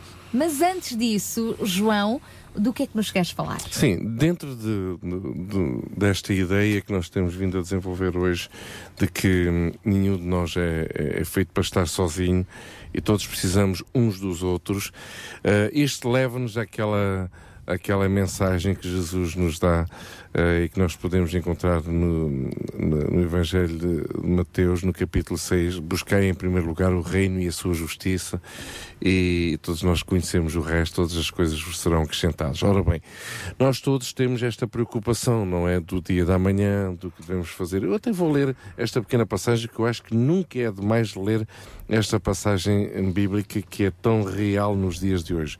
Começa assim: Por isso vos digo, Jesus dizendo, não é? Não andeis cuidadosos quanto à vossa vida pelo que haveis de comer ou pelo que haveis de beber, nem quanto ao vosso corpo pelo que haveis de vestir. Não é a vida mais do que o mantimento e o corpo mais do que o vestuário. Isto realmente é, é uma preocupação. Quem é que hoje em dia não se preocupa em como comer, se vestir, pagar as suas despesas? Todos nós preocupamos com isso. E ele diz: Olhai para as aves do céu, que nem semeiam, nem cegam, nem ajuntam em celeiros. E vosso Pai Celestial as alimenta. Não tendes vós muito mais valor do que elas? Nós ficamos assim a pensar: caramba, se eu fosse um passarinho, se calhar viveria melhor, não é? Mas a realidade é que a ilustração, a comparação que Jesus nos dá aqui é mesmo essa. Os passarinhos não se preocupam com tudo isso e, no entanto, Deus os sustenta. E ele acrescenta: E qual de vós poderá, com todos os seus cuidados, acrescentar um côvado à sua estatura? E quanto ao vestuário, por que andeis solícitos? Olhai para os lírios do campo, como eles crescem, não trabalham nem fiam. Eu vos digo que nem mesmo Salomão, em toda a sua glória, se vestiu como qualquer deles. Pois se Deus assim veste a erva do campo, que hoje existe, e amanhã é lançada no forno, não vos vestirá muito mais a vós, homens de pouca fé? Não andeis, pois, inquietos, dizendo que comeremos, o que beberemos, ou com que nos vestiremos. Por todas estas coisas os gentios procuram. De certo, vosso Pai Celestial bem sabe que necessitais todas estas coisas. Mas buscai, e este é o versículo-chave, mas buscai primeiro o reino de Deus e a sua justiça, e todas estas coisas vos serão acrescentadas. Não vos inquieteis, pois, pelo dia de amanhã, porque o dia de amanhã cuidará de si mesmo. Basta a cada dia o seu mal. Até esta pequena expressão, basta a cada dia o seu mal, nós a usamos de uma forma popular. Todos nós a usamos e esquecemos que quem a disse foi Jesus mesmo, não é? E em Basta que a cada contexto? dia- E em que contexto? E em que contexto, exatamente. Basta a cada dia o, o nosso mal. Tá, temos aqui uma realidade. E se formos a pensar, nós já falamos disto muitas vezes, isto é, acaba por ser um, um versículo, uma passagem bíblica chave deste próprio programa ao longo de todo o ano e todos os anos que temos pela frente. Temos que, em primeiro lugar, buscar o quê? O reino de Deus. E agora, este, este conceito de reino de Deus, muitas vezes, enfim, eh, há- existem distorções, não é? Quer dizer, eh, há aproveitamentos, não é? E, e traz até um- uma conotação pejorativa. Ah, mas que história é esta do reino de Deus? Ah, que história é esta? Na realidade, são palavras que Je- Jesus proferiu e são palavras que nos devem servir de inspiração para realmente pôr em prática as verdades eternas que ele nos transmite. Portanto, se, se temos que buscar este tal reino, nós temos que entender que reino é esse e como o buscar. Porque parece que ao buscar este reino, todas as coisas nos são acrescentadas. Ora, toda a gente está interessada em ter essas tais coisas acrescentadas. Mas nem toda a gente percebe de que reino se fala e, e de como buscá-lo. Portanto, eu quando eu penso, e agora indo muito, muito, muito rapidamente nesta pequena ilustração, é só um pensamento, eh, quando eu penso neste princípio de busca de reino, eu penso realmente num processo de, que nos leva a ter que perseverar, acreditar, o buscar. As coisas não surgem, as coisas não vêm a nós assim naturalmente. Temos que buscar, temos que buscar a solução, temos que buscar uma resposta. E nós referimos isso no princípio do nosso programa, não é? Precisamos dos livros, dos manuais para os nossos filhos, temos que os procurar. Eles não vão parar a nossa casa sozinhos. Temos que ir à, à, à- procura deles, os melhores preços, os- enfim, to- todos estes, hum, estes pormenores. Portanto, há um processo de busca. E temos que buscar. Agora, o conceito de reino aqui, já referimos isto muitas vezes neste, neste lugar, é um conceito que zela por princípios e valores. E princípios e valores que caracterizam esse próprio reino, que tem a ver com a integridade, a transparência, a honestidade, o amor, a lealdade, a lealdade o servir, eh, o ter um coração eh, prestável, limpo, eh, perseverança, determinação. Enfim, devemos encarar que tudo isto, dentro de um conceito de reino, quando falamos em reino, falamos de uma coisa tão abrangente, tão grande, tão grande, que não é só para caracterizar uma só coisa. Estamos a falar de muitas coisas e muitas pessoas. E isto leva-me realmente a, a esta ideia de parcerias, não? que a Sara referiu. Parcerias. Nós precisamos de desenvolver parcerias locais entre pessoas, instituições, organizações, igrejas. É fundamental essas coisas acontecerem para que o reino comece a ter a sua própria expressão numa localidade específica. Portanto, é, é fundamental nós entendermos este processo. Eh, as pessoas associam muito este conceito de reino a um conceito religioso. Eh, é engraçado porque Jesus tinha palavras muito práticas. Ele era tudo menos religioso. Ele falava de uma maneira muito prática. Vocês estão preocupados com comer, estão preocupados com o que devem investir. Eh, Pois busca primeiro o reino de Deus e a sua justiça. Então, e por aí ele, ele andava. Eu gostava de ilustrar aqui um pequeno, uma pequena eh, história que surgiu esta semana, que alguns poderão encontrar isso na- nas redes sociais, num sem-abrigo que encontra uma mochila em Boston com 31 mil euros. E E o que é que ele o que é fez? que ele fez com, esse, com essa mochila? Entregou à polícia. Grande integridade. Agora, é interessante porque o artigo diz o seguinte: um sem-abrigo de Boston encontrou este fim de semana, portanto, o passado fim de semana, uma mochila com 42 mil dólares perdida, algo como 31 mil euros na moeda europeia. Num extremo ato de bondade, Glenn James entregou a mochila com todo o dinheiro às autoridades. Esta semana ficou-se a saber que a mochila pertencia a um turista chinês que visitava Boston e que se confirmou que James não tirou um único centavo. Esta atitude de James valeu-lhe algo que nem o próprio estava à espera: o reconhecimento público e um fundo que já ultrapassou os 68 mil dólares. Muito mais do que o dinheiro que James encontrou. Duas conclusões. O crime continua a não compensar e quanto mais se dá, mais se recebe. Isto estamos a falar de um artigo que saiu não é, nas notícias eh, eh, Desta semana. podem- desta semana e podem encontrar. Impressionante. O que é que faria naturalmente um ser humano numa situação de sem-abrigo ao encontrar uma mochila com 31 mil euros? Ó João, mesmo sem ser numa situação de sem-abrigo. Mesmo sem ser uma situação sem-abrigo. Não, não, mas É eh, é, é engraçado sublinhar numa situação de sobrevivência, porque estamos a falar de uma cidade de, de necessidade Exclusão extrema. total, não é? Necessidade extrema.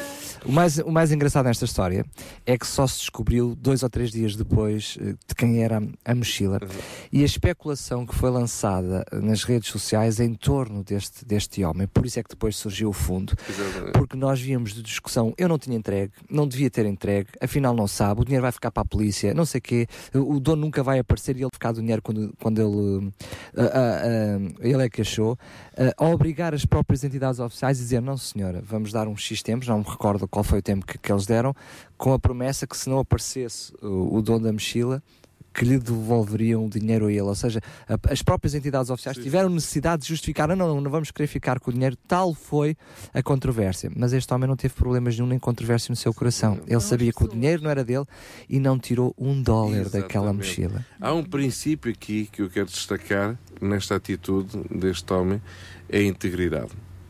Pura e simplesmente uma pessoa íntegra. Encontrou algo que não lhe pertence e entregou, sem se preocupar onde iria parar. Resultado: o homem acabou por recolher ainda muito mais do que entregou. Este é um princípio do reino. Eh, Em geral, os princípios do reino funcionam no sentido oposto dos princípios do, da nossa vida diária, da sociedade, do mundo em que, em que vivemos. Eh, em geral, os princípios do reino são aqueles princípios que naturalmente nos custa um bocadinho mais engolir. Olha, ó João, é por isso é que apareceu o fundo. Porque houve uma comunidade que percebeu que aquilo que devia ser natural em todos nós não é. Exatamente. É por isso é que a comunidade arranjou o fundo para dar a este homem, porque reconheceu em si mesmo que provavelmente ele não teria esse eh, gesto, ou que aquele gesto ainda tem muito valor e que se calhar está a perder valor nos nossos dias de hoje. Ou seja, estes valores, passando a redundância, são, estão cada vez mais fora de, de uso. E é por isso que a comunidade eh, se ehm, espantou com aquilo que devia ser, que devia estar na gênese de cada um de nós. Cada um de nós devia ser este homem, devia ter esta integridade. É? Eu quero deixar eh, aos nossos ouvintes esta, mais uma vez, esta passagem. Por favor, se não tem uma Bíblia em casa, arranje uma Bíblia. Nós oferecemos uma. Ligue para a RCS, nós oferecemos É só ligar para a RCS, oferecemos Bíblias. E, por favor, eh, meditem nesta pequena palavra. Eh, e não estou aqui com uma mera linguagem eh, eclesiástica, não, não, não, não estamos minimamente virados para, para este tipo de abordagem, mas sim por uma abordagem de verdades e verdades eternas. E estamos a falar aqui de princípios eternos que Jesus, de alguma forma, nos apresenta e que é bom sempre recordar. Temos uma facilidade enormíssima em esquecer as coisas. Pois é bom voltar a lembrar. Se que puderem ler, se tiver uma Bíblia em casa, leiam Mateus no capítulo 6 e novamente clame, clame por, esta, por estas verdades para as vossas próprias vidas. Assim continuamos com o nosso Sintra Compaixão a inspirá-lo. Já sabe que se não tem nenhuma Bíblia, entre em contato connosco aqui na RCS, até mesmo através do nosso site, radiorcs.pt, pode fazer o seu pedido gratuito de uma Bíblia, se não tem nenhuma. Para quê? Para que possamos realmente buscar em primeiro lugar o reino de Deus e a sua justiça e tudo o resto nos será acrescentado. 91.2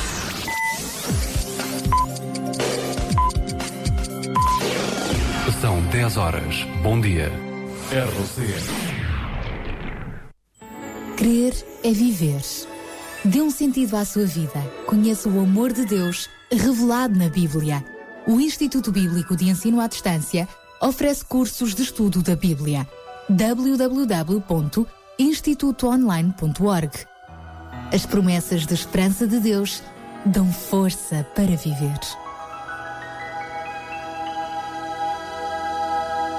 Sabia que em Sintra, cerca de 10 mil alunos do primeiro ciclo e pré-escolar são carenciados e que duas famílias por dia vêm as suas casas penhoradas?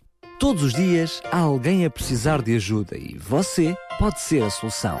Sintra Compaixão, o programa da RCS que abre portas à solidariedade. Sexta-feira, das 8 às 11 da manhã. Sintra Compaixão, Contamos consigo. Estamos então a começar a terceira e última hora do nosso Fórum Sintra com Paixão. Daqui a pouco vamos lhe dar conta de como foi então o arranque deste segundo ano consecutivo da Operação 414 e vamos lhe dar contas também ahm, do que aconteceu com os donativos.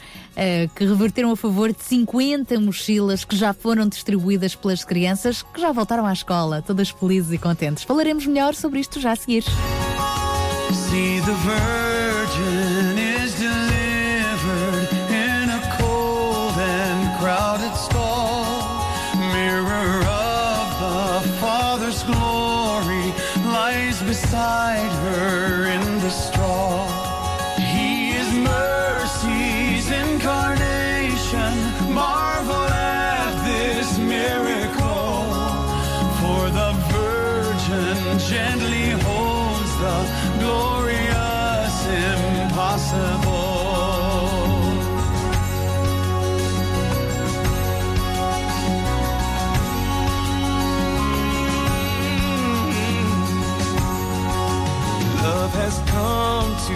walk on water, turn the water into wine, touch the leper, bless the children, and love both human and divine. Praise the wisdom of the Father who has spoken through his Son. Speaking still, he calls us to the glorious of him.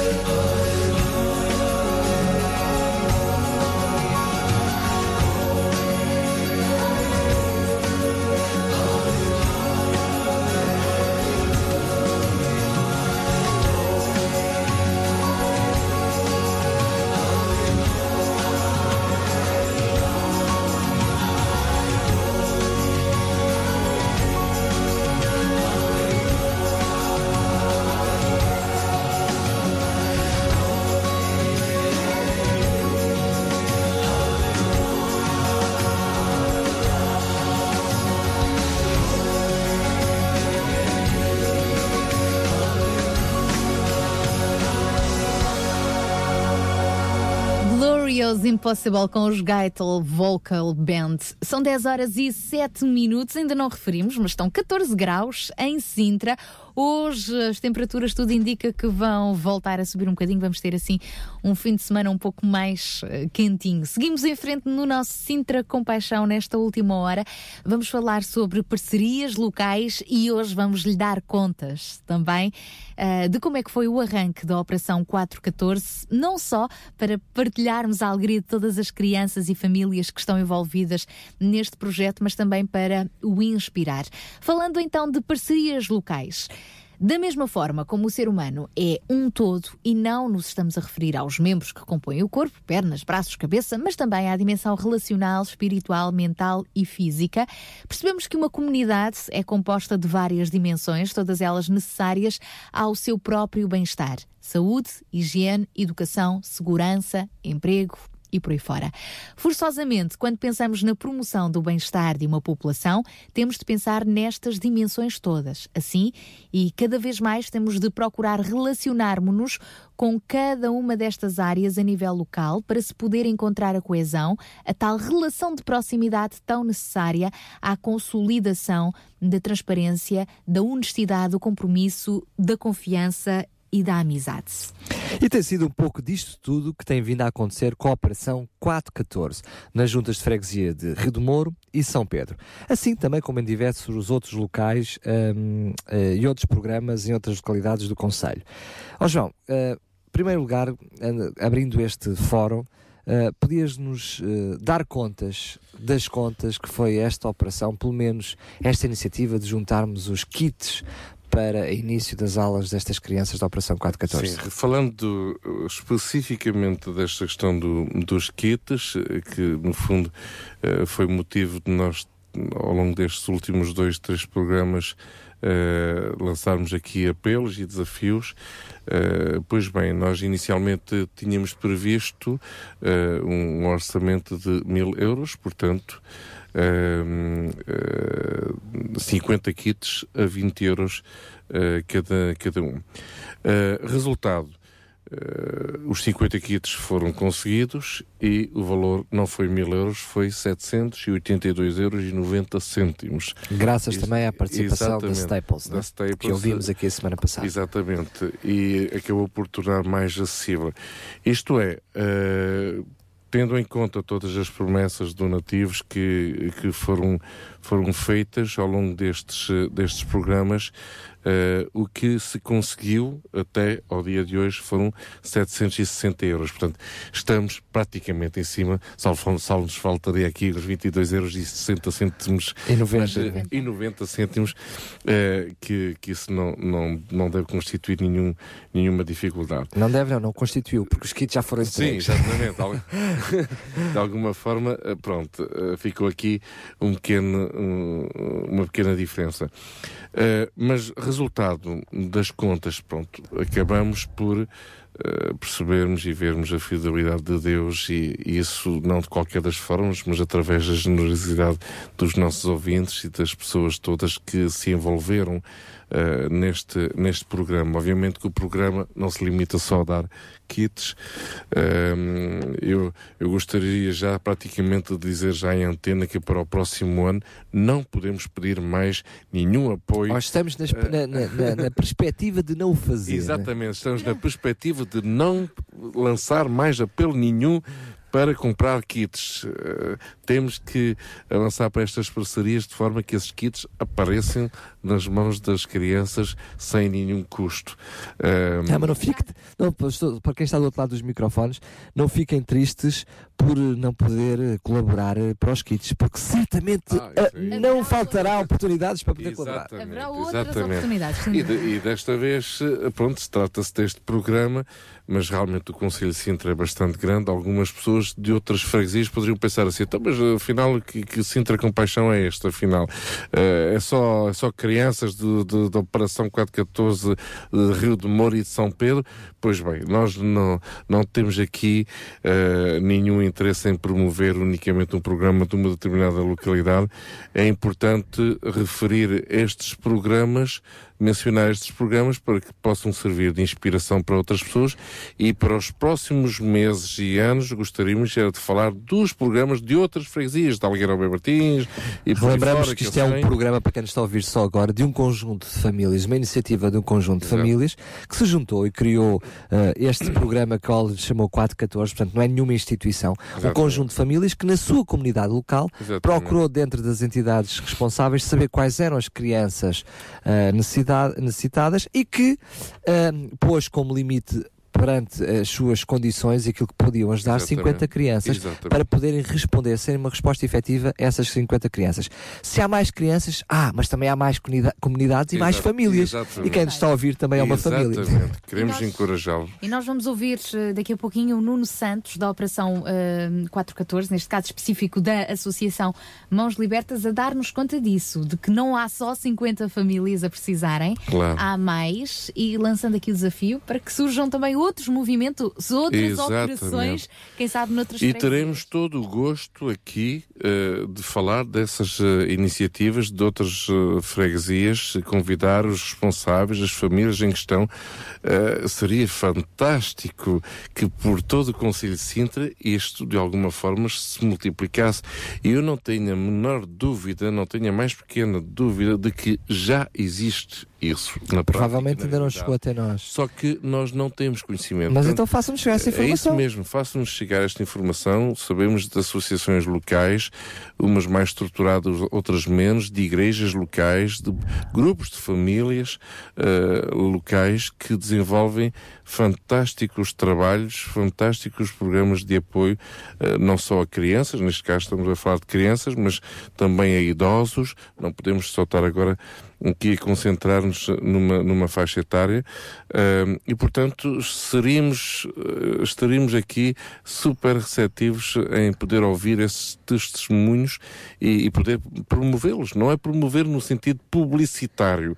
Não, não- o programa não, não se rege por um princípio de publicidade dessas, eh, dessas coisas, mas sim numa. Dar numa- visibilidade. dar visibilidade e promover estes bons exemplos, não para ganhar um prémio, uma viagem, ou a, seja onde for, mas sim para que outras pessoas possam eh, desenvolver isso, não é? Vamos então agora eh, ouvir o primeiro apontamento que preparámos eh, do, do almoço de lançamento deste segundo ano consecutivo da Operação 414 e eh, ao longo desta hora vamos ter a oportunidade de ouvir várias intervenções também dos presidentes da Junta de Freguesia de São Pedro de Penaferrim e de Rio de Mouros, da própria vereadora da Câmara Municipal de Sintra. Vamos perceber porque é que este almoço meteu marshmallows à mistura. É verdade. Isto é só para abrir o apetite. Fantástico, fantástico. É mesmo, mas para já vamos então uh, saber junto, quisemos saber junto do Nuno Santos uh, como é que hum, começou então, como é que foi este arranque deste almoço que marcou assim o início do segundo ano consecutivo da Operação 414. Vamos ouvi-lo. É o primeiro dia da- deste nosso projeto eh, e temos aqui presentes 245 pessoas, das quais temos 50 crianças que nós apadrinhamos este ano mais uma vez. Eh, temos as atividades normais de um dia destes dedicado a elas, que é o nosso grande objetivo, é que elas saiam daqui com, com motivação para o próximo ano. Vês que este é já o segundo almoço uh, que, que marca, portanto, o início do segundo ano deste projeto, já sente uma diferença do que aconteceu há um ano atrás, onde as pessoas não se conheciam muito bem, e agora já parece que é uma grande família, não é verdade? Ou é impressão minha? Não, não, a impressão é mesmo isso, é a grande diferença que se nota é realmente eh, esse elo de amizade que existe entre as famílias do ano passado e que se repetem este ano. E algumas delas, inclusive, convidaram crianças a participar este ano no projeto. Por isso, eh, a intimidade é muito maior neste momento. Houve crianças, uh, todas uh, ficaram abrangidas, ou ainda há crianças que ficaram por fora do projeto, ou seja, as necessidades continuam a ser muito superiores a estas 50? Claro que as necessidades são muito superiores às 50. Nós definimos o número de 50 porque entendemos que é até aí que conseguimos acompanhar a 100% as 50 crianças. Tomara nós, fossem 100 ou 200, por um lado era mau sinal, por outro seria sinal que conseguíamos acompanhar e ajudar. Não podemos chegar a todo lado, vamos com os 50 mais uma vez. Presente neste almoço também, com o coração cheio de alegria, está o Gabriel Dias, junto com toda esta equipa de voluntários da Operação 414. Como é que podemos então avaliar este segundo ano consecutivo, mais uma vez este almoço, mais uma vez crianças e famílias felizes? Bem, podemos sempre ter em, em consideração que todo sucesso vai na base de um grande trabalho por causa de, de- de- da grande equipa que nós temos por trás de tudo isto. Eh, novamente temos 250 pessoas aqui, muitas crianças. Eh, só posso dizer, se falo de sucesso, é por causa de todo, de todo o conjunto de elementos à nossa volta. Depois deste almoço, o acompanhamento a estas crianças e famílias continua. Como? de distintas formas. Nós consideramos muito, ah, por trás de cada criança, há uma mãe com necessidade, há um pai com necessidade, há irmãos com necessidade. Então nós estamos atentos a que de vários fatores, de vários ângulos, digamos, eh, estar atentos para poder eh, proporcionar un- un est- una calidad de vida abundante y mejor, ¿no? Aqui ao meu lado está então o Dr. João agora, ele que é eh, das relações humanas do Hotel Penhalonga, que pelo segundo ano consecutivo abre as portas para este almoço especial para 50 famílias e tantos outros convidados de honra. Por que dizer sim uma vez mais este desafio? Bom, ah, o primeiro ano correu muito bem. Ah, a verdade é que o projeto é, é um projeto muito interessante. O apoio tem sido consistente e, e por que não, não? Nós ah, gostamos de servir as pessoas, servir, as pessoas com paixão. É o que sabemos fazer melhor. Queremos continuar no projeto porque queremos que ainda mais empresas e mais pessoas possam contribuir mais uma vez ah, ao longo deste ano e ser ainda melhor. por pouco que qualquer família e qualquer criança tenha um bocado de melhor vida e melhor qualidade, nós aí estaremos. Que outras iniciativas eh, têm também programadas eh, ao longo deste ano letivo para dar apoio e animar ainda mais estas e outras crianças? Bem, já fizemos algumas. ah, Fizemos há poucos a caminhada com a Santa Casa da Misericórdia de Sintra eh, para andar aqui pela, pela Quinta. Eh, com o objetivo de combater um bocado a fome, angariamos ah, alguns fundos. Temos previsto também agora em breve ter uma ação mais ligada ao meio ambiente, porque estamos dentro de um parque natural e faz sentido nós estarmos mais perto também do meio ambiente. E iniciativas de voluntariado, principalmente de voluntariado dentro dos nossos funcionários e dentro do hotel. O Hotel Penhalonga também de mãos dadas com o Sintra Compaixão. Estamos. Este almoço da Operação 414 no Hotel Penhalonga foi também abrilhantado um pouco antes da sobremesa por uma voz muito doce, a voz da Carla Abigail, que aceitou o desafio de estar aqui juntamente com a sua família. Carla, o que é que significa para ti estares a cantar para este público tão especial? É, uma grande, é muito importante para mim. Eu acho que é uma grande responsabilidade eh, estar aqui diante de tantas pessoas de tantos meios sociais e algumas com grandes dificuldades e, e também transmitir o amor de Deus. É difícil quando nós estamos numa fase difícil da nossa vida, que nos falta alimentos, eh, dizer uma palavra de, de ânimo. Mas, mas Deus realmente tem, tem sido esse sustento e eu acho que, que as palavras conseguiram entrar nos corações. E foi também essa uma música com essa mensagem que tu partilhaste. Tu cantaste. Sim, a música tinha o tema Eu Te Vejo. Eh, e nós podemos ver Deus em várias situações da nossa vida, nem, nem que o sol esteja escuro, nem que não haja passos para dar, Deus vai estar lá ao nosso lado. Nós temos também que dar um pouco de tempo a Ele. Obrigada, Carla. E a continuação de um bom almoço com estes amigos, com estas famílias todas fantásticas. Queres deixar uma mensagem para elas e para outras famílias que estejam também à escuta na RCS e que tenham assim tempos difíceis pela frente? É muito importante as pessoas procurarem eh, esta pessoa que é Deus, que parece estar muito escondida, mas Ele está sempre lá. E se nós demos um pouquinho de tempo para falar com Ele e dizer aquilo que vai no nosso coração, Ele vai dar respostas no tempo certo e, e ter muita calma, muita esperança.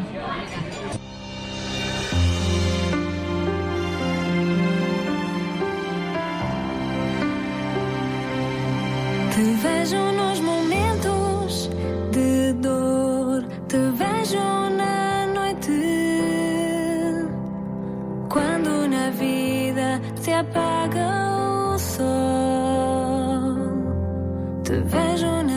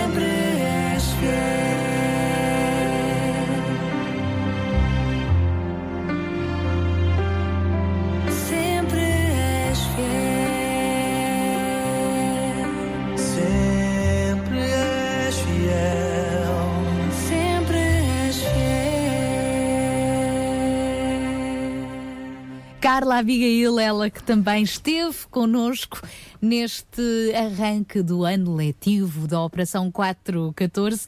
Neste almoço no Hotel Panhalonga que reuniu mais de cerca de 250 pessoas. Daniel Galay também teve a oportunidade de estar lá comigo. Aliás, brevemente vamos também com É verdade, é verdade. E não, e não podia estar melhor tempo para, para, para termos um, um dia de sol aqu- daqueles, naquele relevado, foi fantástico. João, se calhar é importante aqui também explicarmos que este almoço foi muito mais do que um almoço, muito mais do que dar de comer àquelas pessoas. Sim, Eh, foi interessante. No final, honramos todos os funcionários do, do hotel eh, que tinham estado a, a servir, inclusive o próprio cozinheiro. Desculpa lá E- interromper, só para dizer isto que acho que é importante. Eles também, o próprio hotel e os funcionários, estavam ahm, num serviço abnegado, dando Exatamente. também do seu Sim, tempo sim, sim. para este projeto. ou seja, o não foi só as instalações, não foi só os bens, ou seja, a comida que, que- que se, que se envolveu neste projeto, mas as próprias pessoas, os próprios funcionários, Exatamente. eles mesmos também se envolveram com o seu tempo, com, com o seu trabalho. Um, e no final, a honrá-los todos no, no palco, que creio que, que é importante, nenhum deles uh, pretendiam estar num palco. Quem, quem gosta de servir não gosta de estar em palcos. Uh, e notava-se claramente, tinham um receio de subir, tinham, não queriam subir ao palco e quase foi, foi obrigando-os, venham por favor, subam, Uh, queremos uh, dar-lhes uma palavra de gratidão, agradecer-vos por tudo aquilo que fizeram. Ora, estas pessoas não, não, não, não pretendem isso, não, não procuram isso. Um, Mas por outro lado também não estão habituados a um não gesto estão do outro lado. habituados, não é? Agora, hum, claro, estas pessoas uh, serviram, acabamos por, por honrá-los e acabamos por uh, destacar uh, não só o serviço que eles fizeram, que foi preparar um almoço e servir um almoço, como também foi interessante dizer que na realidade o almoço não era o mais importante. Até brincamos um bocadinho no fim né, com, com o cozinheiro. Olha, peço desculpa, afinal. Não leva estamos mal. aqui, mas na realidade não era para a vossa paella que. Ehm, mas a realidade é que eh, o almoço e o contexto, o ambiente, proporcionou uma oportunidade de relacionamentos, de amizade e, e que se construiu ali durante umas duas horitas eh, realmente uma, uma pronto, novas ideias, novos projetos, novos planos, eh, enfim, eh, muita coisa. Algo de interessante que também aconteceu é que ahm, de um ano para o outro, porque já o ano passado houve o primeiro almoço para o, o início da Operação 414, esse ano experimental, que graças a Deus correu tão bem e agora repete. 17. Desta vez, as pessoas, muitas delas, já se tratavam pelos nomes. Sim. Já se sabia quem Sim. era quem. Sim. Já havia ali familiaridade, não é? Entre, Sim. entre todas as famílias, entre as crianças. Sim, nós hum, nesta, neste almoço, hum, para além das famílias todas que estão a ser acompanhadas eh, pela, hum, pelas respectivas juntas de freguesia, eh, inclusive pela Santa Casa de Misericórdia de Sintra e, e outras entidades que nos sinalizaram estas famílias, eh, pretendemos também desta vez incluir mais famílias que não eh, fazem parte do grupo de famílias apoiadas. Isto é, eh, procuramos promover relacionamentos entre famílias. Eh, vamos lá ser assim um bocadinho cruz ne- nesta, nesta apresentação. Quisemos colocar lado a lado famílias que estavam bem na vida com famílias que não estavam bem na vida. Ponto. Eh, isso dito por palavras muito E sem ninguém simples. saber quem é quem. E sem ninguém saber quem é quem. Eh, e daí se ter construído eh, relacionamentos de amizade, de confiança eh, e que transmitem bastante dignidade. Isto é, não vamos estar a fazer um almoço para famílias carenciadas. Esta era a última das coisas que nós queríamos, na realidade, fazer. Eh, não se pensa em fazer isso. Creio que atinge a dignidade das pessoas. Agora, Numa- literalmente uma festa entre todas as pessoas envolvidas. Entre aqueles que são os responsáveis das instituições, entre Exatamente. aqueles que foram das suas mãos doadores também de, de Exatamente. donativos, aqueles que são os, os que precisaram, outras famílias envolvidas na ajuda, quer seja Exatamente. financeira, quer seja atividade, ou seja, eh, foi um, efetivamente, como a verdadeira expressão diz, um almoço de convívio, de arranque de um ano letivo, de arranque de mais um ano de projeto, entre todas as pessoas que estão Sim, as envolvidas. crianças estavam felicíssimas eh, com, Com os palhaços, com os palhaços, pinturas faciais. pinturas faciais. Olha, e foi, foi, foi de facto uma grande animação, sobretudo uh, a parte do concurso dos marshmallows, e nós não quisemos deixar passar esse apontamento de reportagem aqui despercebido. Uh, no Sintra Compaixão, até porque isto só para ajudar a enquadrar os dois Não, animadores eu acho que precisas mesmo de enquadrar. não é? palhacinhos de serviço, os dois eh, animadores palhaços de serviço, estiveram muito atentos durante a refeição para tentar perceber quem eram os mais eh, comilões do almoço, que estiveram no almoço. E eis que selecionaram quatro.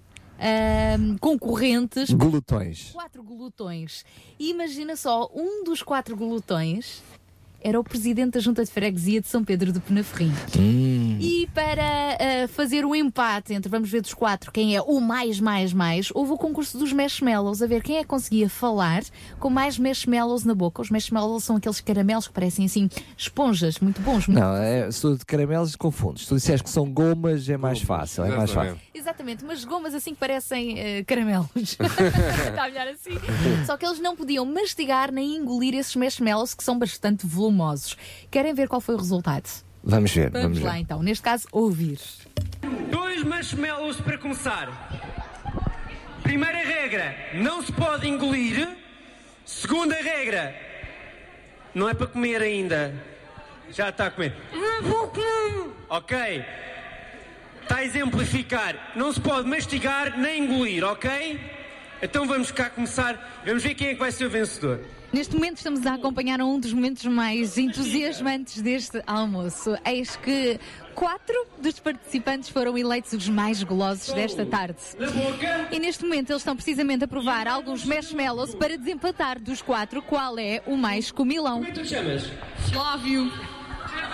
O Flávio é então um dos comilões em palco. Qual é que é o seu último nome? Oliveira. Eis que está neste momento a falar a Dona Teresa Oliveira, comilona. Dá. Então. No quadro dos quatro está também o presidente da Junta de Freguesia de São Pedro de Penaferrim que vai agora falar. Muito bem, e gosto muito. Então, e, e este excelentíssimo senhor, uh, você gosta de. Não se pode mastigar. Já está mastigado.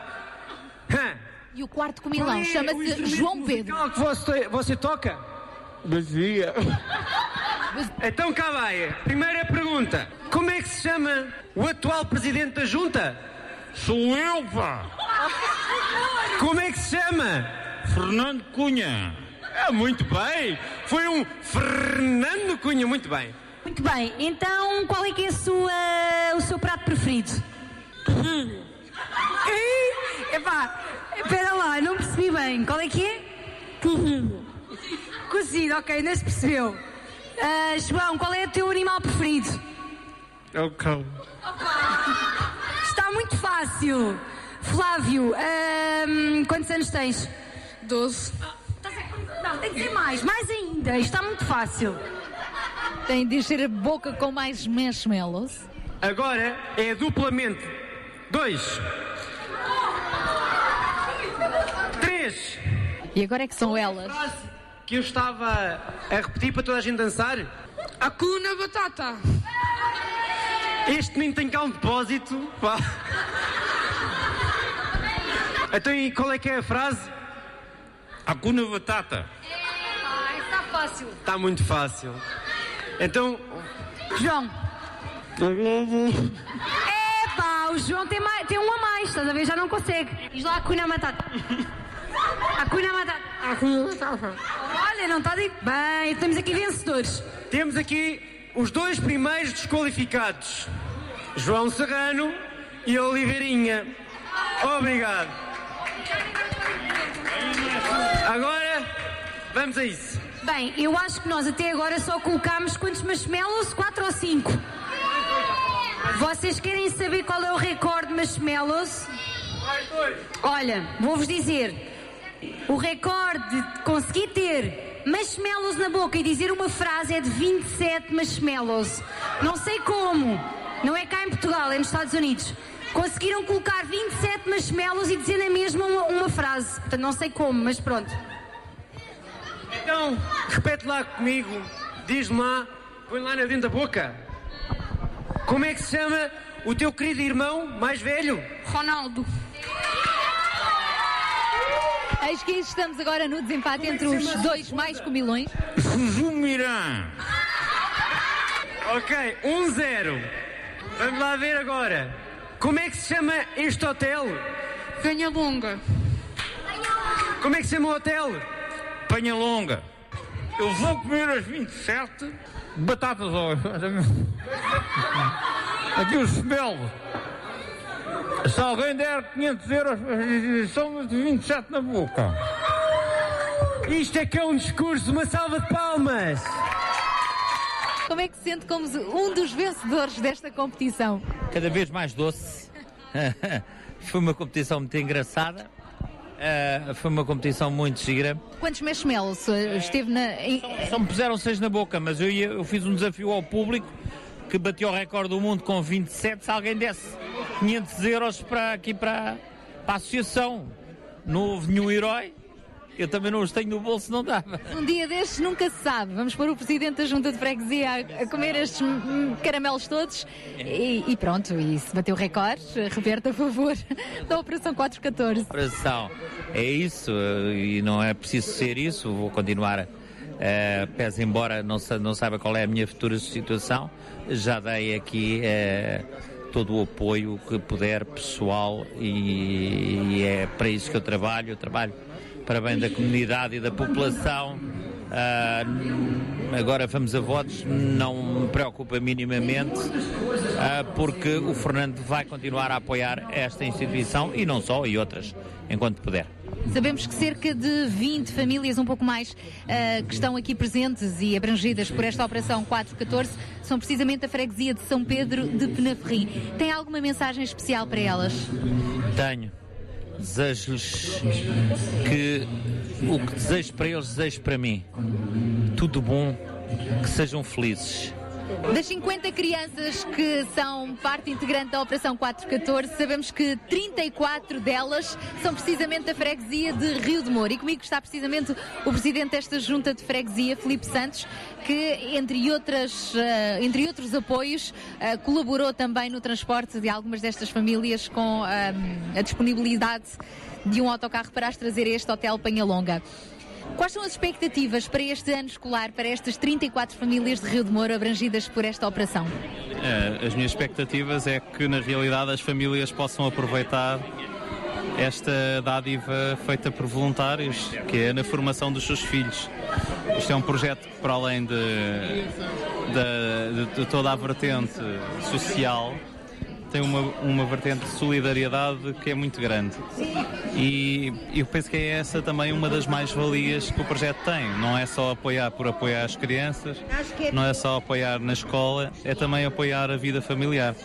E sendo a família o pilar considerado por este projeto da, da revolução que pode-se vir daí, é um projeto com certeza que nós abraçamos com todo o carinho e que iremos apoiar dentro das nossas possibilidades naquilo que pudermos. Eu recordo-me que o ano passado, quando estávamos precisamente aqui no Hotel Penhalonga ahm, a dar o pontapé de, de saída para, este, para esta Operação 414, que já vai, portanto, no segundo ano consecutivo, eu recordo-me que na altura deixou uma mensagem para ah, estas crianças se aplicarem na escola, aproveitarem bem estas oportunidades de apoio que lhes estavam a ser dadas. Um ano passou. Como é que podemos avaliar este primeiro ano? A melhor impressão que eu tive de que este projeto estava a ter um sucesso foi falar com as professoras, que no início tiveram alguma dificuldade em encarar esta ajuda fora das escolas, porque encaravam-na mais como social e não tanto como apoio no- na- nas questões letivas. E de repente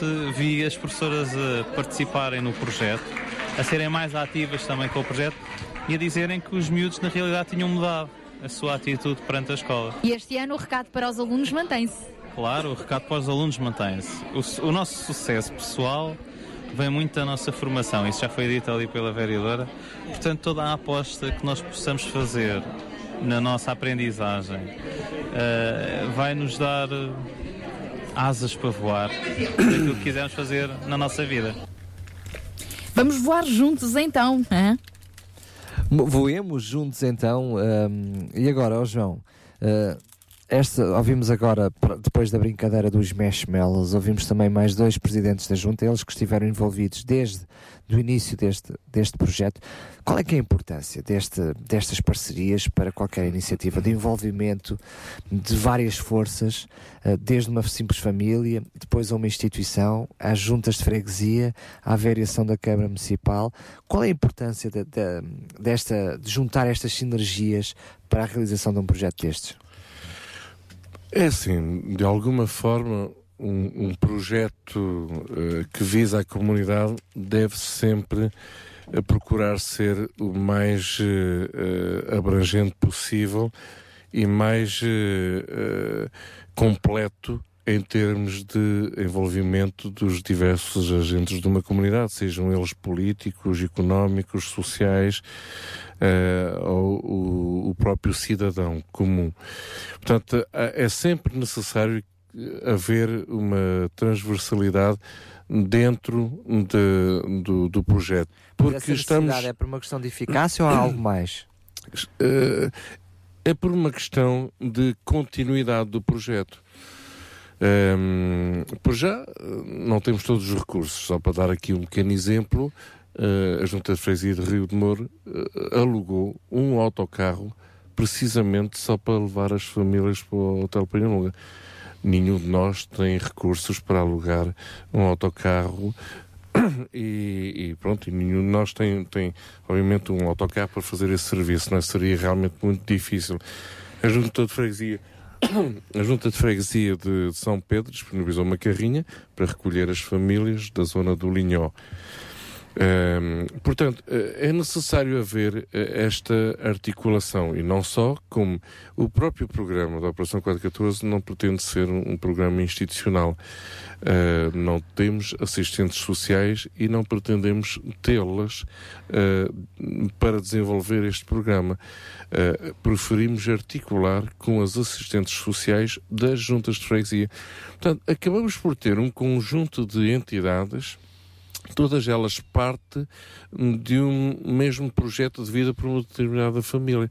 Quando na realidade vamos analisar a situação de cada uma dessas famílias, vamos nos aperceber que elas estão inscritas na Santa Casa Misericórdia Citra, estão inscritas na Junta de Freguesia Local, estão inscritas eh, na, na, na paróquia local, numa igreja local, ahm, no Banco Alimentar, eh, acabam por estarem eh, ou serem acompanhadas pela própria Comissão de Proteção de Menores, por exemplo. Portanto, acabamos por perceber que eh, estas famílias, estas crianças, já em si têm uma vida partilhada por várias entidades, várias instituições, várias pessoas, várias E organizações. mesmo assim não é suficiente. E mesmo assim não é suficiente. Então, Portanto, desculpa, todas- Portanto, assim de repente vejo logo a questão da eficácia, não é? Quando Sim. trabalham em conjunto são mais eficazes. Sim, depois a complementaridade, porque aquilo que um não pode dar, outro pode dar, e depois finalizaste com a continuidade. Ou seja, porque transcende o próprio projeto Exatamente. 414. não é? Quando pensamos no, no-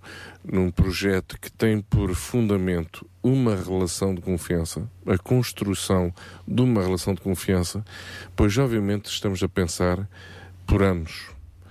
Não é um mero evento bonito, jeitoso, toda a gente gosta de aparecer na fotografia, toda a gente fica feliz e os miúdos voltam para casa todos contentinhos. Ou para fazer aqui um programa de rádio para toda a gente poder ouvir o programa de rádio. Isso não interessa minimamente eh, a ninguém eh, dentro deste processo. Eh, o que interessa aqui, sim, é numa ótica de construir uma relação de confiança com as pessoas, e isto é por um ano, dois, três, quatro, ou inclusive por muitos mais anos, tendo em conta que a criança acaba por se desenvolver, não é? Pois, obviamente, temos que entender que todos estes parceiros fazem parte deste projeto de vida desta criança e desta, e desta família. Portanto, a continuidade requer fundamentos firmes e duradouros. Não é simplesmente um grupo de pessoas que se juntaram para fazer um bom almoço. Eh, isso, enfim, não, não serve para grande coisa. É bonito, mas não serve para grande coisa. Portanto, eh, a aposta na continuidade do relacionamento com as pessoas obriga a uma relação institucional cada vez mais forte. Essas foram também as palavras que a vereadora ahm, da Ação Social da Câmara Social da Câmara de Sintra ah, partilhou connosco. De resto, Marco Almeida também passou por lá ah, também para felicitar ah, toda, todas aquelas famílias e, e a equipa presente, o vice-presidente da Câmara de Sintra, mas deixou ali a vereadora com a responsabilidade de nos acompanhar durante todo este, este almoço. Ela já nos vai dar conta também destes conselhos para que este trabalho não seja só um evento, mas seja de facto uma continuidade, um processo. Vamos ouvi-la daqui a pouquinho, juntamente deixando o melhor para o fim, as crianças, ao receberem as suas mochilas, é já já a seguir, depois de ouvirmos a música de David Neutel, que avançamos então para este último apontamento de reportagem da Operação 414.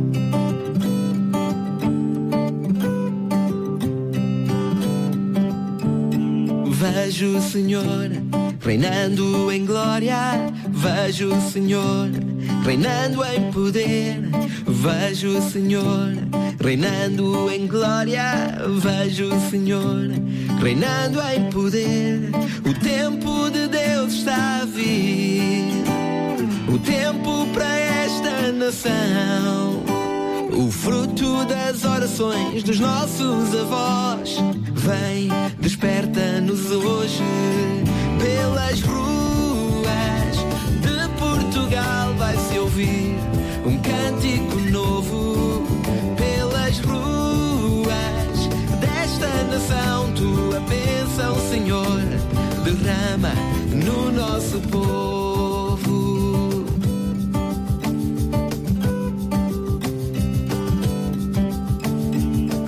Uma pequena nuvem surge no horizonte, trazendo a chuva, o avivamento. A chuva de Deus está a vir. O Espírito Santo vai operar. Milagres, prodígios, cura e salvação. Vem, desperta-nos hoje pelas ruas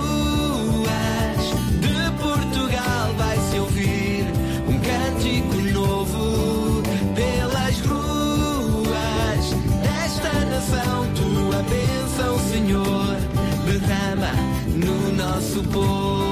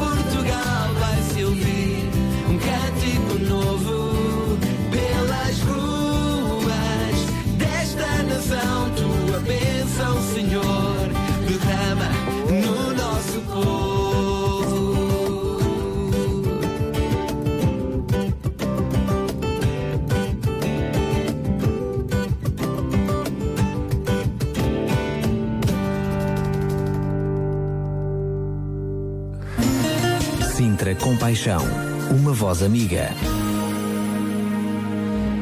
Vamos então agora ouvir hum, a vereadora da Câmara Municipal de Sintra, hum, que, uh, doutora Paula Simões, ela que uh, vai fechar este, estes nossos, no- nossos motivos de reportagem, dizendo não só aquilo que, que ela própria sentiu e viveu uh, no domingo passado, mas vamos também ouvir as crianças e ver a festa que foi quando receberam as mochilas. É isso mesmo. Vamos lá então, viajar até ao Hotel Penhalonga.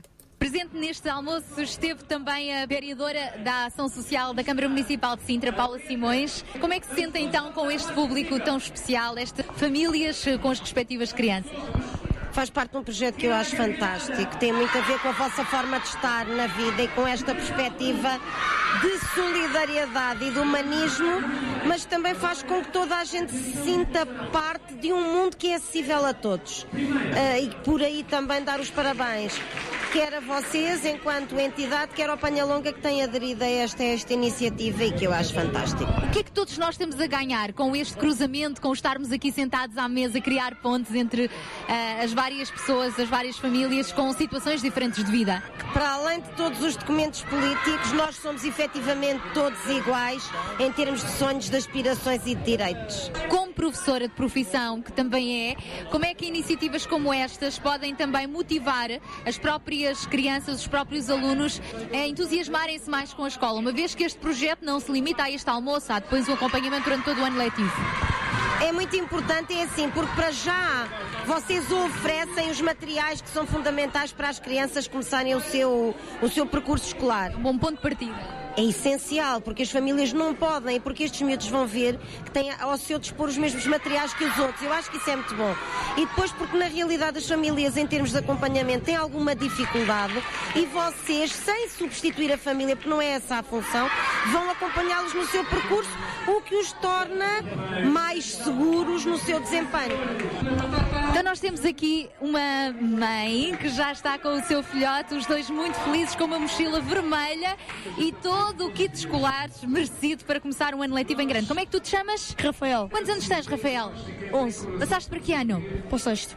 Gostas da tua mochila? Sim. Então diz lá o que é que está dentro da tua mochila para que as pessoas que estão a ouvir agora o programa de rádio e muitos dos nossos ouvintes colaboraram também financeiramente para tu e os outros meninos terem esses kits. Diz-nos lá o que é que tens. Portanto, temos aí uma resma de papel. Uh, réguas, três cadernos, Tojo. exatamente, borrachas, borrachas da Staples, Canetas. canetas, lápis de cor, hum, Canetas fluorescentes, também da Staples, canetas, esferográficas, lápis, de carvão, mais outra régua, guaches, sim, para as aulas de educação visual, não é? Desenho, cola, indispensável. calabatom. Muito bem, e outras pequenas coisas estão por aí. Então, eh, podemos dizer obrigado, não é? A todos aqueles que colaboraram. Estás feliz com este, esta tua mochila? Sim. Pronto para o ano letivo cheio de força? Sim. Vamos falar aqui com a mãe. Como é que se chama a mãe? Sara Silva. Oh, Sara, ah, sei que é o segundo ano que o seu filhote beneficia deste, desta Operação 414. Como é que recebeu a notícia, então, de que ele ele está com muito gosto para continuar a fazer parte? Foi um convite que não estava realmente à espera pela parte da Junta Freguesia da doutora Jovita e pronto, nos convidou e a gente... E na altura já andava a fazer contas à vida sobre como é que ia ser este ano escolar? Sim, sim, sim, sim. Foi muito complicado o ano passado e obtive eh, um bocado de ajuda da, da parte da Junta. Trabalho, mas sou mãe divorciada, os ordenados diminuíram, portanto foi uma grande ajuda na parte escolar. Então tenho aqui mais uma mãe feliz eh, com os seus filhotes a receberem o kit de material escolar. Exatamente. Como é que se chamam os filhotes? Tiago, Marta e Mariana. É o segundo ano que estão ah, com a Operação 414. É verdade, sim senhora. E estamos muito felizes que eles tenham feito pelos nossos filhos por nós também, não é? E esperamos continuar.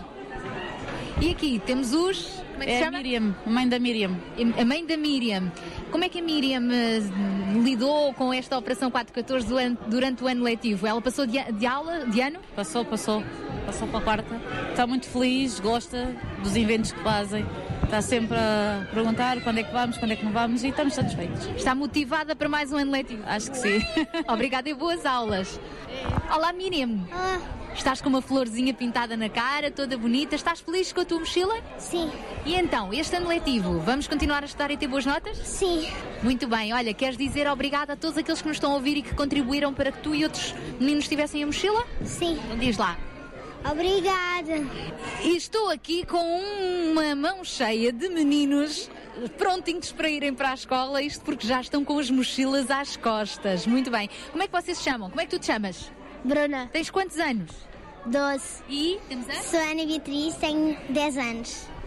Chamo-me Tatiana e tenho 8 anos.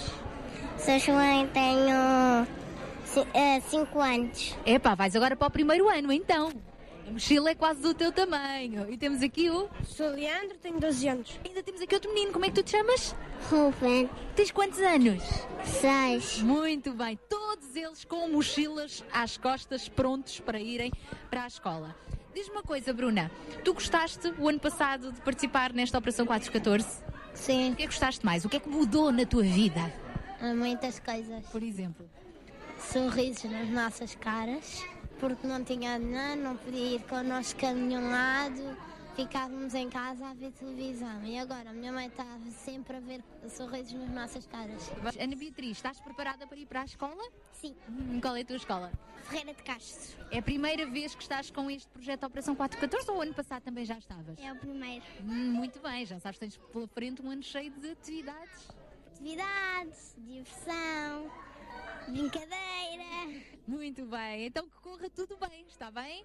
Muito obrigada a todos, boas aulas e acima de tudo muitos sorrisos. Bonitos estes meninos com mochilinha às costas. Meninos e meninas. Mas eh, estava aqui a dizer ao João o- como foi fantástico o envolvimento das crianças, das famílias, do Hotel Penhalonga, a forma como eles, como eles nos receberam. Acho que tudo, tudo foi fantástico. E João, eh, não foram só eles que foram fantásticos, não é? Todas aquelas pessoas que colaboraram para que tornasse possível esta festa eh, se envolveram de coração e alma. Notava-se para quem estava presente. Este, este é um trabalho hum, que, no, no fundo, acaba por eh, ir-se preparando ao longo do ano, não é? Agora, a, a programação desse mesmo dia, sem dúvida, tirar o chapéu aqui ao, ao Nuno e a Teresa das Mãos Libertas, eh, um, a Andrei, o Paulinho, da Fantush, eh, os da, da animação, os palhacinhos, do Mark Mickelberg, também, eh, o palhaço da Operação Lixo Vermelho. Um, e com certeza que vou-me esquecer de, de alguns, isto é mesmo assim, um, mas e, e o próprio envolvimento aqui da- da rádio na preparação da, divulgação, mobilização das pessoas também. Portanto, como nós temos dito ao longo de todo este programa, foi um trabalho feito em parcerias Eh, e sem dúvida que o hotel eh, Penhalonga acabou por ser um local de, de, de ponte, não é? Uma ponte entre todas estas eh, entidades, todas estas pessoas que, que ao longo do ano vão, vão estar juntas e vão, e vão trabalhar juntas, não é? Portanto, sim, eh, temos motivos para estar gratos a Deus acima de tudo. Realmente é, a nossa gratidão vai acima de tudo para, para com Deus, mas eh, aquela, aquela alegria que estavas a falar, Sara, é, é- foi bem visível, não é? Eh, não só nas crianças, como nas famílias, como o ambiente em geral. Eh, havia um ambiente informal, não era nada formal, nada assistencial, não é? Pensando assim, "Oh, vamos estar a ajudar famílias pobres. Não se trata nada disso. Eh, Trata-se realmente de, de relacionamentos genuínos, alegres. Eh, e pronto, e de alguma forma todos tiveram aqui a sua parte, eh, para além da André e do Paulinho, da Fantasia, houve mais uma equipa de animadores também que estiveram envolvidos eh, nesta, nesta animação, a própria empresa que doou eh, também eh, o, o insuflável também. Portanto, enfim, olha, tem, tem sido. Eu diria que, que foi muito mais do que eh, uma festa e uma felicidade de dever cumprido, porque isto é apenas o início. Lembrar que é apenas o arranque de um ano inteiro de trabalho, de Exatamente. explicações, de música, de acompanhamento concreto e semanal a todas estas famílias. Portanto, é apenas do início de mais um grande ano de trabalho, de mais um grande desafio para todos aqueles que estão envolvidos. Sim, sem dúvida. Como nós falávamos no início deste, deste fórum, é, é verdadeiramente o desenvolvimento completo da criança e da família, não é? Não apenas a parte académica, mas apoiar o desenvolvimento da criança, a sua estrutura interior, o seu bem-estar emocional, enfim. Da criança e da família, diga-se passagem. Nem mais, é verdade. E assim, chegamos ao final então de mais um Sintra com Paixão. Estaremos de volta na próxima sexta-feira, João, não é? Sim, e já agora deixo novamente este, este apelo. Ah, tínhamos, tínhamos que deixar um apelo, não é? Quero deixar este apelo realmente eh, não só às instituições parceiras do Sintra Compaixão, obviamente, elas fazem parte de todo este projeto, sem elas eh, isto não aconteceria, mas também a outras iniciativas para que nós aqui no programa possamos realmente dar visibilidade a estas ações genuínas eh, de pessoas que, eh, de alguma forma, eh, têm feito do serviço ao próximo, do amor ao próximo, um estilo de vida.